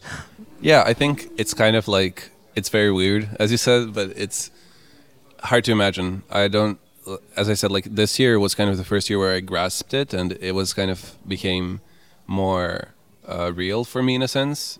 But before that it's kind of like you see all of this stuff happening online but nothing really changes in your life. It's interesting because obviously uh, there are changes like if you get more streams you get more money and stuff like that. So those changes do happen but uh, on like a day-to-day basis it's not that different from before so it's just like you write music uh, and you put it out, and then if more people hear it, the number is bigger on your screen, but it doesn't like there's no visual Actual like change. yeah. so I think touring, even though it's like 2024, and there's like even artists now who publicly said that they don't plan on touring anymore. They just sustain, sustain themselves from streaming. I, for me personally, it is really important. It's where everything connects. It's, I don't know. I really think that's that's it for me. Uh, you never had a moment where you sensed you could lose yourself in um, uh, on social networks. Oh, I not only did I have that as, moment a, as an artist. I mean, I'm not talking about personal life. I don't care. But as an artist, Yeah, no, definitely for sure. And I think that even happened like multiple times where you kind of have all of these responsibilities. You're like, okay, I need to make promotion for this song and I need to like promote this show and I need to make videos about this and da da da. And then it kind of takes over and then you're like, okay, I'm a musician, but I'm spending so much of my time just promoting stuff, which bev- like before this era of social media, like you had promoters do that, you had labels and yada yada yada M- media. media of course and so it was weird i was like okay i'm most of my time is spent doing this and i think it's important for all artists. It's kind of what i said earlier today uh, i had a panel here also at the sns where i was talking about this and i kind of said that it's important to like know your pace. It's important to like from time to time remember what you're actually doing and that is music. And it's important to take a step back from social media because obviously if you're like releasing a single you can promote it forever. You can promote it for two months you can promote it for six months you can promote it for a year especially if it's going well like my last uh, song that i released last year hypotheticals it was doing really really well and you kind of don't know when to stop because you're always getting more views the more you post about it and if you don't decide for yourself okay now it's time for me to step take a step back and like make new material you're going to be stuck in that loop forever and just on that one song so I had to kind of make a decision. Okay, if I take a step back, it's probably going to cost me like, you know, uh, there's going to be more people active when I come back. There's going to be like, I don't know, less uh, engagement on my music while I'm making new stuff. But it's an important decision to make actively uh, and like really, you know, decide to set uh, time aside to focus on new material, to focus on new music, to focus on touring, and then come back with that because otherwise you're stuck in a loop. Uh, last question, Fran Vasilik. Uh, how do you pronounce your name? For Uh, Vasilic. Vasilic. Yes. It's like if you know any football players from Croatia, it's pretty much the same thing. I don't know much about football. I'm Me afraid. neither, but some- some people do. Um, there's also when we watch your videos, when we watch your um, uh, the way you dress up on stage, etc. Um, there's also some sort of a sense of humor in your Mm-hmm. music. Uh, why is it important for you to to um, orient people that way and to tell people pop music can be fun and should be fun? Yeah. I mean, I think it in- inherently is, especially the music that I make. It's kind of, it's eccentric. It's like very colorful, and that's how I visualize it when I'm writing it, and that's how I want it to be visualized by other people when I'm putting it out. Um, and I think visuals and stuff like that is really important. Like for me, when I'm doing something, the visual is also takes the same weight as the music does, and I think it's kind of like a full. I want to present it as a full package. So, I don't know. It was always something that's important to me to keep it uh, entertaining, to p- keep it colorful, to keep it interesting. I feel like it's very um, good for artists to like think of new ways to like present themselves, and e- even if it means clothes or music videos or whatever. It's just every single one of those things is an avenue for you to express your creativity. So if you don't decide to take one of those opportunities to express yourselves, then you're losing, I feel like, on a general level because you're taking yourself out of one field. And I don't want to do that. So But like to get back to the sense of humor, is it also a way of saying that you know it's just music, it's just entertainment, and it's great and it's my life, but I mean, there's other things in the world. It's a- also to take a step back from the importance of it. Yeah, I think so too. It's kind of um, I take obviously the topics that I write about seriously, but the music itself it should be consumed in a way that's to entertain and to be fun. So it's not like yes, the topics and the sublim like the message underneath is very important, but the way we go about it doesn't have to be like you can dance, even though there's an important message. Thank you so much, Fran Vasilic. Yes, thank you. and see you soon. Find somebody without the charisma.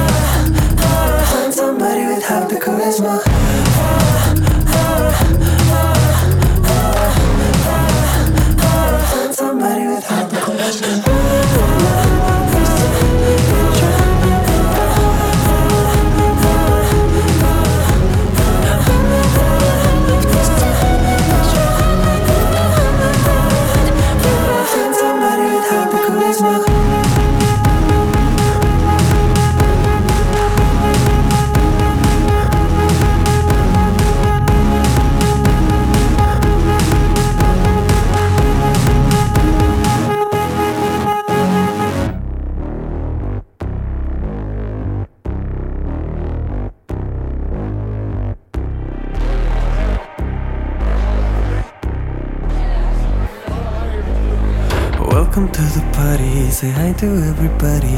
Paid for by martini, but they sipping on Bacardi. But it's more than just a flash. You can sell it for success. What's your price? What's your address? We can finish in my place.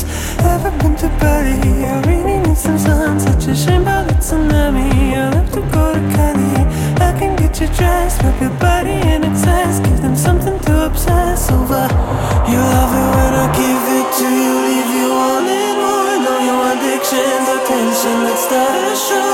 Is it everything and more than you were hoping for?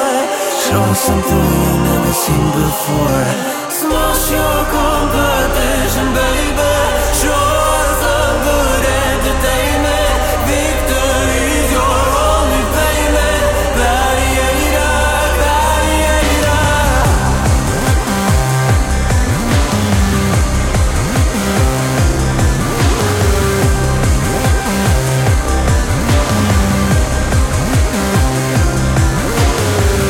to the party. I know it's kinda funny that everyone is acting like they know your personality. Just play along, be nice and know you won't get fired being on your own.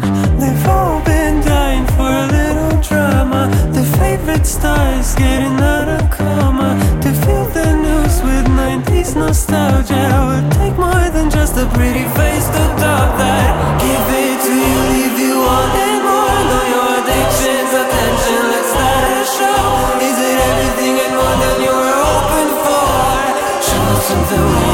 your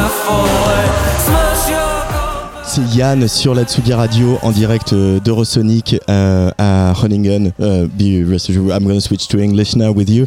Uh, this song is Gladiator. Uh, it's like uh, it's become very popular. Um, people uh, do really connect with you with that song. Yeah. Uh, are you? Uh, do you have now a better image of what uh, your audience is now that uh, you've Mhm. talked to them on the social media and stuff around the success of Gladiator?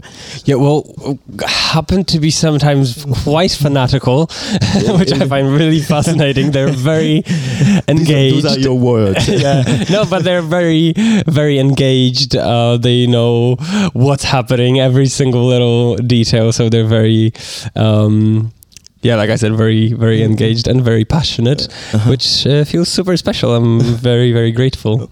Uh, did you expect that?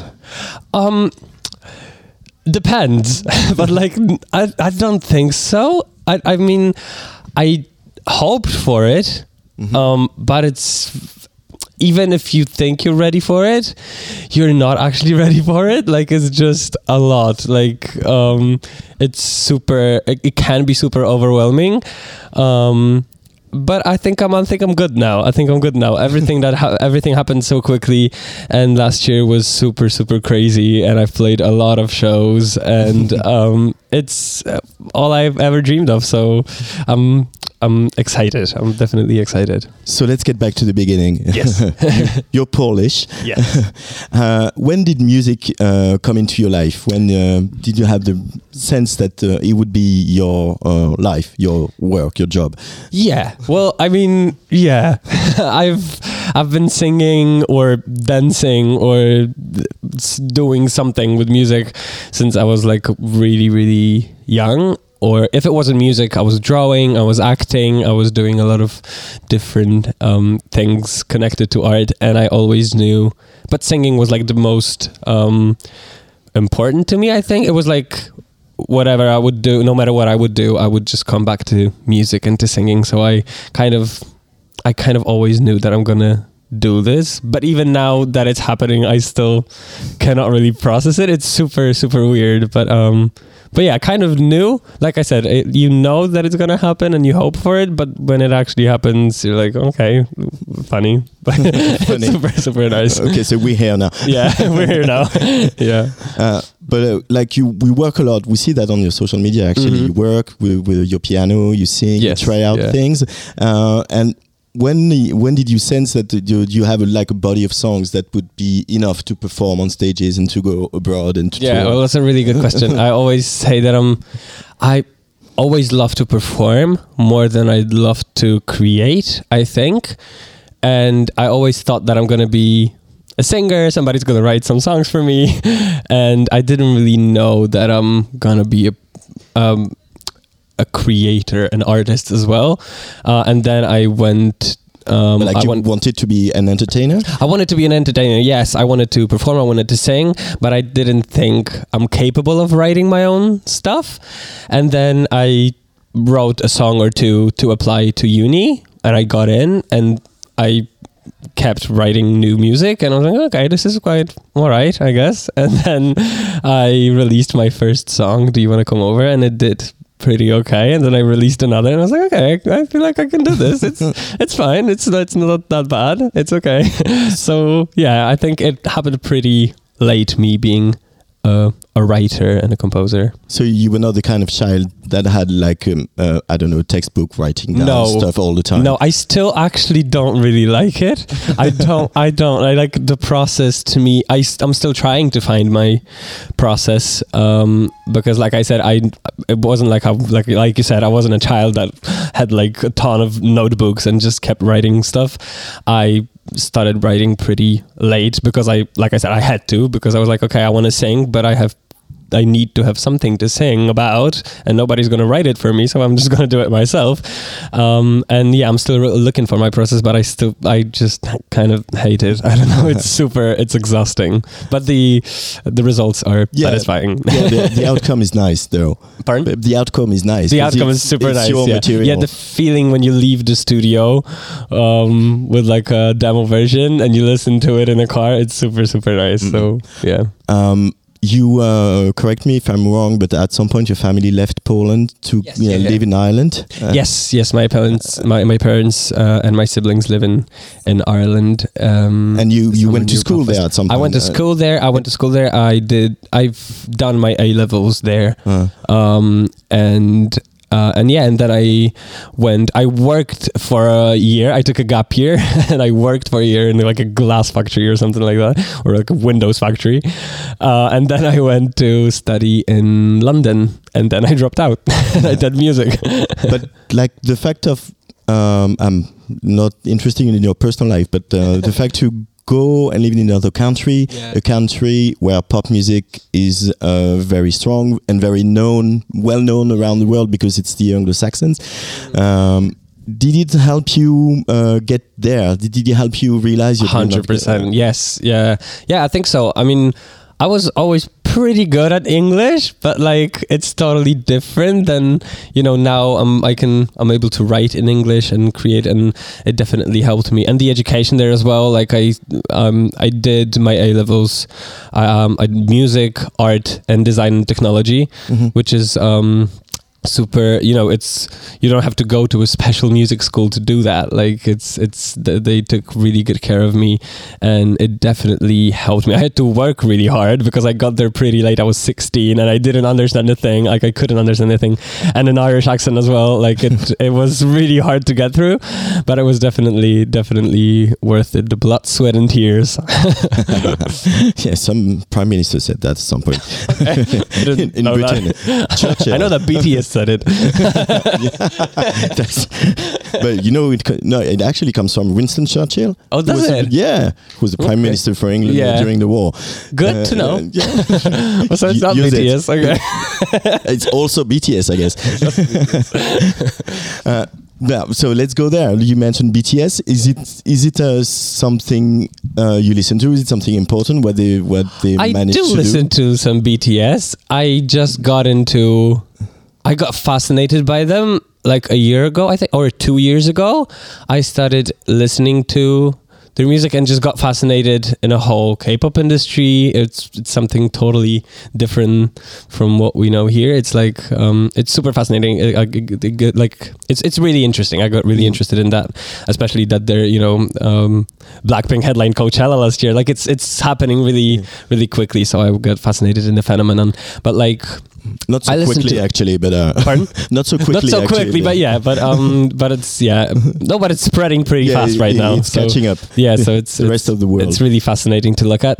But um, what Is I've it, is always it inspiring to you? Uh, uh, as a, is it inspiring to you as an artist? It is definitely inspiring. It's inspiring as a uh, as a Polish artist as well. Seeing artists like Rosalia or or BTS, uh, um, artists from like you said, not um, not England or U or US. It's like super fascinating to see um, different artists doing well globally, and it gives hope as well. Like okay i can do that as well like um so that's really really nice. But um yeah i just got into k-pop pretty recent recently. I've always listened to more of a more r&b I've, i'm a huge fan of beyonce as well. Um i've always listened to beyonce destiny's child jasmine sullivan and that kind of stuff so yeah Um, what um, uh, relationship do you have with your, uh, the audience, your audience in, Pol- in Poland?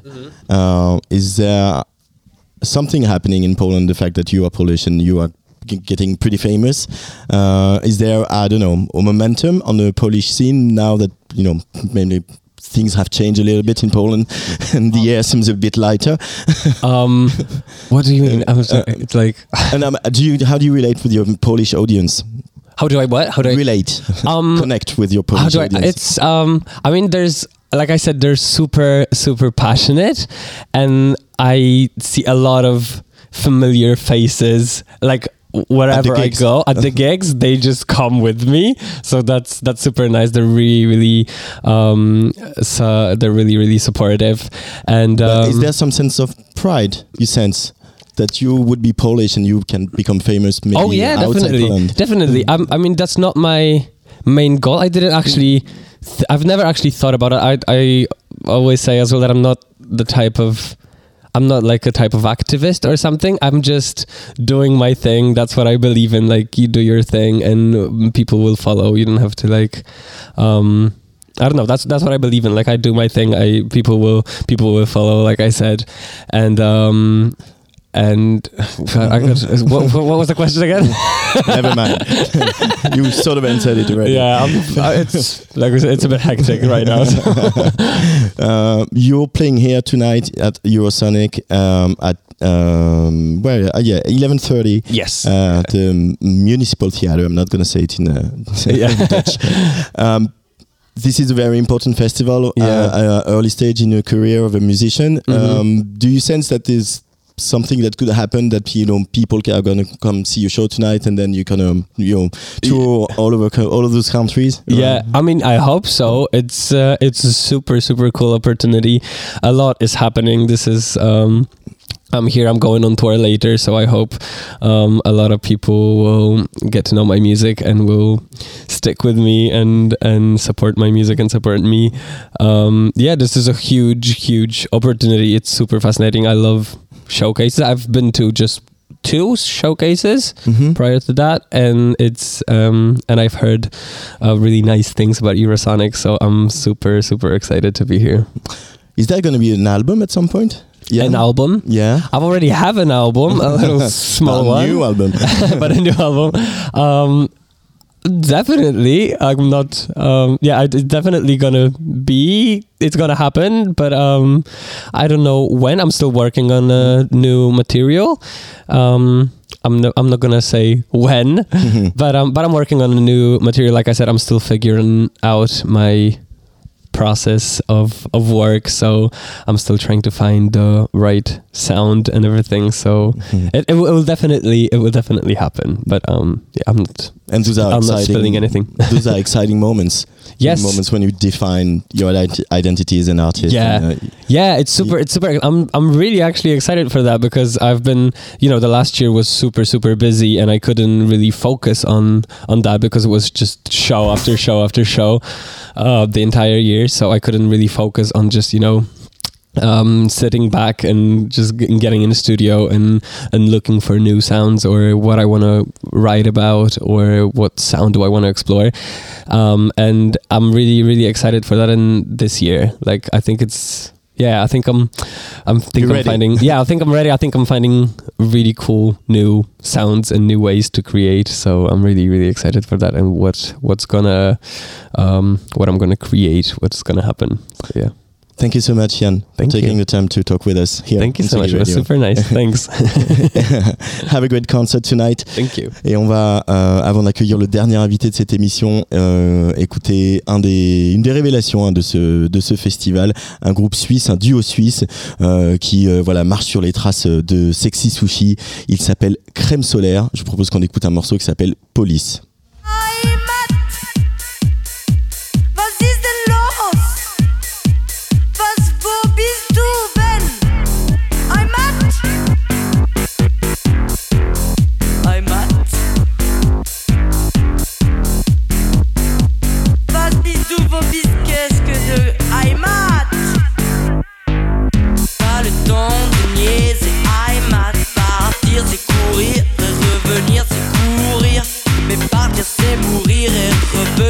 Vendeur Pas le temps de rire, aïe Mat, el me un Heimat Et je campe pas compter. Un contadino Din raute non in a holding cave.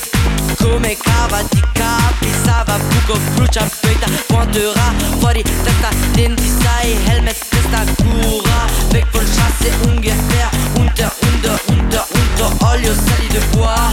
Gueulera ton Un Lo sai sali, sali, sali, sala. Dentro mangia fuoco Denti mala stage. Save you run for life Save you run for life. Save you run for life Save you run for life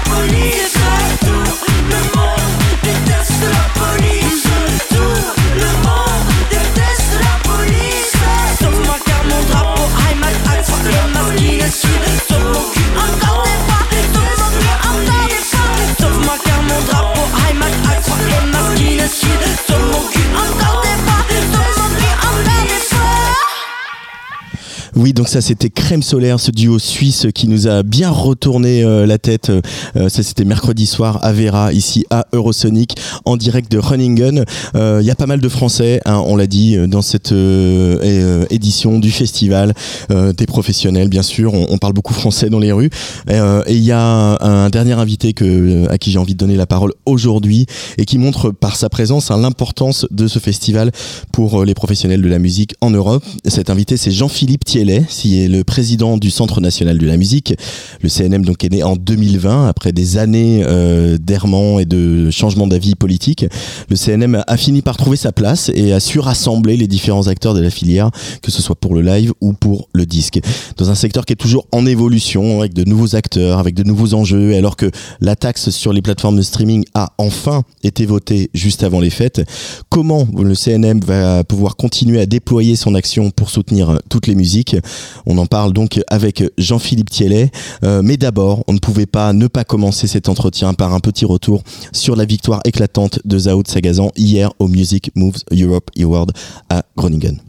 Bah, c'est le mot que vous avez prononcé, c'est le mot de fierté, euh, de confiance aussi, parce que hum, avant la crise euh, du Covid, euh, les artistes français et leurs équipes étaient sur une super tendance. Il y avait à peu près 5000 concerts dans le monde qui étaient organisés avec des Français, des Françaises ou des francophones, en tout cas des productions françaises. Euh, ça peut paraître...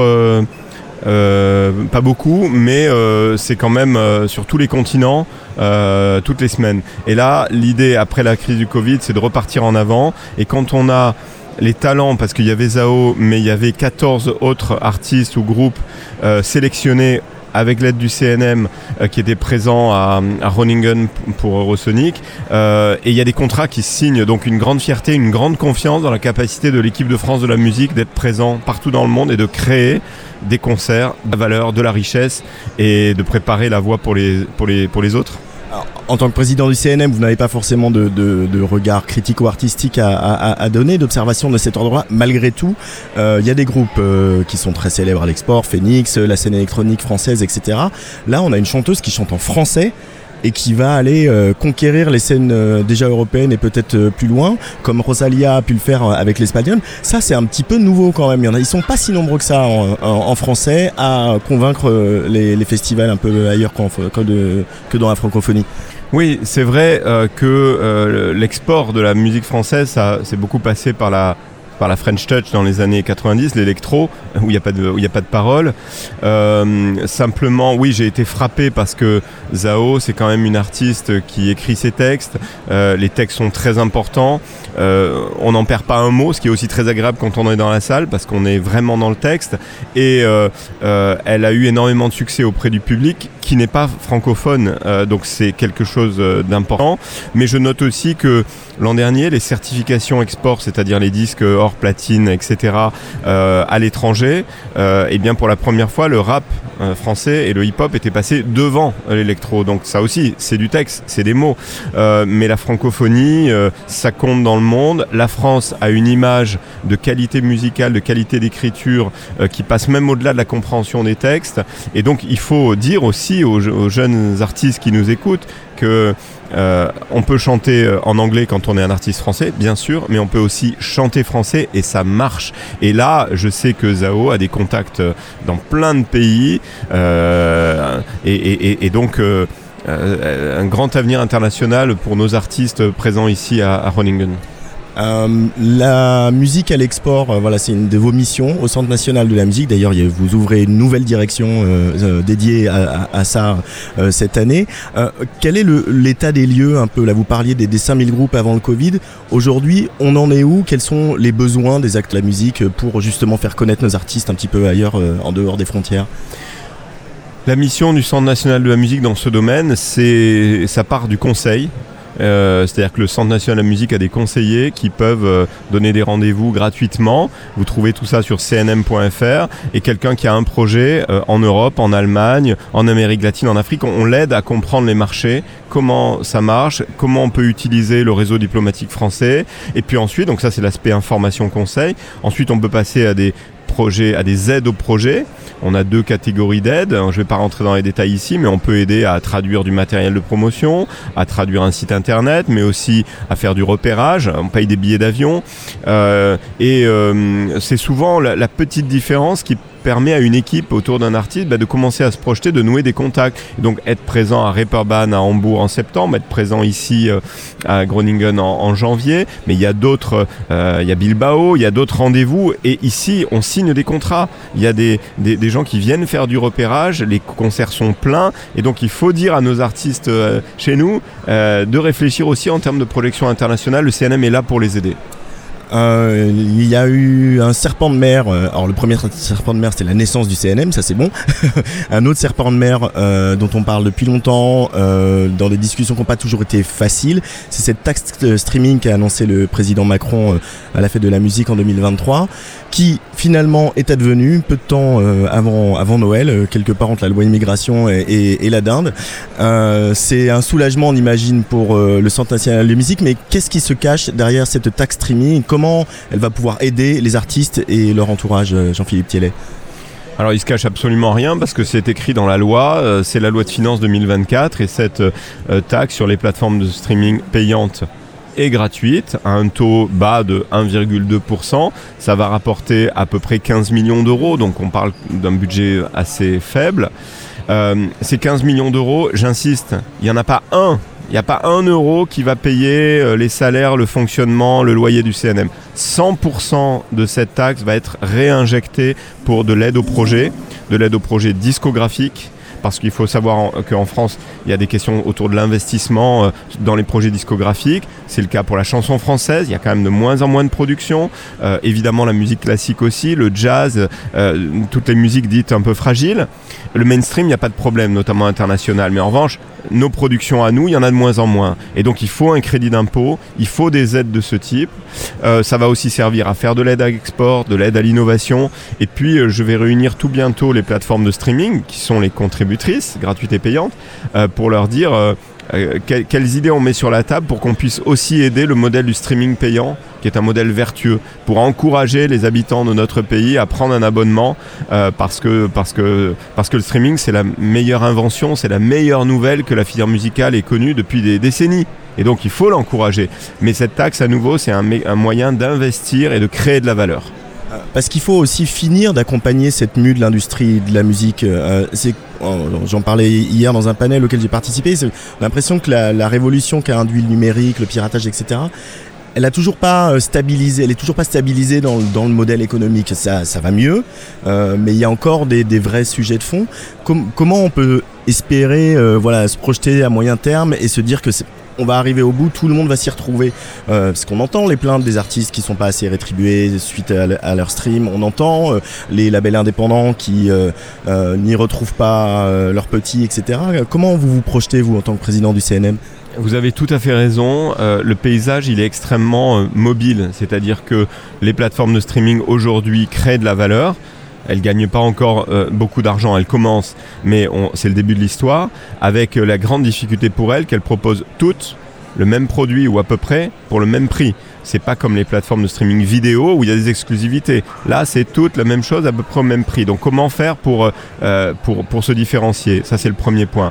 Ensuite, il y a les questions d'investissement, j'en parlais. Ensuite, il y a les questions de l'intelligence artificielle qui va à nouveau bouleverser tout cela, avec derrière ou même euh, en arrière-plan est question essentielle, la répartition de la valeur. Comment on rémunère celles et ceux qui créent de la musique à la juste, euh, à la juste, au juste niveau. D'abord, sur tous ces sujets, on manque d'intelligence, d'observation. Et la mission d'observation du CNM, elle est essentielle. On a sorti l'étude sur le user-centric il y a trois ans, une étude sur les faux streams l'an dernier. On va concerter pour mettre en place des, des procédures pour lutter contre les faux streams avec les plateformes cette année, avec les labels. Donc il y a une question d'intelligence. Et puis une question euh, euh, d'aide, d'innovation, de- de- d'encouragement à l'investissement, parce que le risque, c'est que quand même, face au marché anglo-saxon, eh bien, la déferlante du mainstream rende euh, nos artistes en France de plus en plus de niches, et auquel cas, la diversité y perdra. C'est la diversité qui guide notre action. Pour finir, vous parlez des études et du rôle d'observateur du Centre national de la musique. Il y a une étude qui est parue euh, à l'automne euh, sur les habitudes d'écoute des Françaises et des Français. Euh, c'était passionnant, c'était un peu une bonne nouvelle pour les web radios, puisqu'on s'est rendu compte finalement que les web radios étaient plus identifiées qu'on n'aurait pu le penser. Au-delà de ça, quels ont été les grands enseignements selon vous de, cette étude et qu'est-ce comment on peut un peu dessiner les changements d'habitude d'écoute des amateurs de musique en France? Bon, l'étude, c'est notre baromètre qu'on mettra d'ailleurs euh, à jour euh, sans doute tous les deux ans. Baromètre sur les, rapports des Français, des Français et de la musique. Euh, il fait 100 pages, ça va être difficile de, le résumer. Mais la première bonne nouvelle, c'est que la musique est déclarée importante ou très importante pour euh, 90% des, habitants de notre pays. Deuxièmement, la pratique musicale est plus importante que ce que je pensais, y compris le chant. Euh, et ça aussi, notamment chez les moins de 25 ans, euh, ça éloigne l'idée euh, du gamin passif face à son écran. Non, la musique, c'est important dans la vie quotidienne. Ensuite, par rapport aux, radios, il faut utiliser toutes les armes pour la musique pour nourrir ce lien avec le public. Et oui, les radios j'ai failli dire hertzienne, mais euh, avec le DAT ou, évidemment les web radios ont un rôle important dans la découverte, dans la diversité. Et un truc qui m'importe énormément, c'est aussi dans l'écoute en commune. Quand vous écoutez une web radio ou euh, une, euh, une radio hertzienne, euh, vous n'êtes pas tout seul. Il y a des centaines de milliers, voire des millions pour les plus grosses, qui, qui écoutent la même chose au même moment que vous. Alors que sur les plateformes, je le fais évidemment tous les jours, euh, chacun écoute euh, ce qu'il veut parfois avec sa playlist et son choix. Euh, L'aspect euh, presque communautaire de l'écoute en radio est, extrêmement importante, évidemment pour l'information, mais aussi pour l'écoute de la musique et pour la découverte. Et on voit dans notre baromètre que euh, la, découverte à la musique, la découverte à la radio de, jeunes artistes, de nouveaux groupes est extrêmement importante, notamment dans les transports en commun ou en voiture. Et donc la radio n'est pas morte, qu'elle soit web ou hertzienne, et ce sont pour nous des partenaires tout à fait essentiels. Et, on s'aperçoit aussi avec la, prévalence aujourd'hui des, playlists éditorialisées sur différentes plateformes que c'est un peu le retour de l'humain face à l'algorithme parce que ces playlists-là elles sont souvent faites par des programmateurs, euh, des journalistes radio, euh, euh, des directeurs artistiques de labels. Le facteur humain dans ces métiers il est essentiel Jean-Philippe Thielet. Oui, oui, absolument. Et c'était aussi la, conclusion d'une autre étude que nous avons faite sur la diversité de la production, notamment sur les plateformes. Et on voit que euh, une part très importante des euh, streams résulte de choix de l'utilisateur, qu'il s'agisse d'une recherche avec euh, un moteur de recherche euh, ou de playlists fabriquées par, euh, par l'utilisateur lui-même ou par un- un- quelqu'un qui éditorialise la proposition. Et vous savez, tout à l'heure, il y a une plateforme sur l'intelligence, il y a un, panel, un, débat sur l'intelligence artificielle. Je le terminerai par une citation de Yann LeCun, qui est un des plus grands spécialistes mondiaux sur l'intelligence artificielle, qui y croit évidemment, mais il dit l'intelligence artificielle ne pourra jamais euh, concurrencer l'expérience humaine, l'émotion d'un concert mais aussi d'un musée, euh, d'un bon verre de vin, et le- le- le- l'expérience du concert ou, de, l'écoute en commun de quelque chose, l'intelligence artificielle, c'est un autre domaine. Et donc l'humain a, un grand avenir, même si euh, ces outils parfois peuvent inquiéter, mais il faut savoir s'en saisir. Merci Jean-Philippe Thielet. Merci beaucoup à vous. Et merci à Luc Leroy, euh, l'intrépide Luc Leroy et son premier Drive Festival de, de 2024.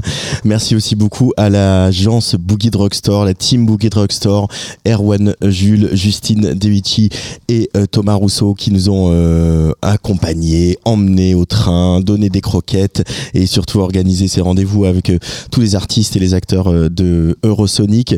Merci au festival Eurosonic et à Music Moves Europe Awards. On se retrouve euh, bah, lundi au studio à 18h pour Place des Fêtes avant d'aller faire un petit tour à Cannes, figurez-vous, puisqu'on ira couvrir le Midem Plus qui euh, démarre euh, mercredi. Un des concerts qu'on a très envie de voir avec Luc ce soir, c'est le concert de Yin Yin. Vous connaissez leur musique, elle était déjà en playlist sur Tsugi Radio. On va quitter cette émission et quitter Running Gun, en tout cas par les ondes, avec The Year of the Rabbit. Yin Yin sur la Tsugi Radio. Bisous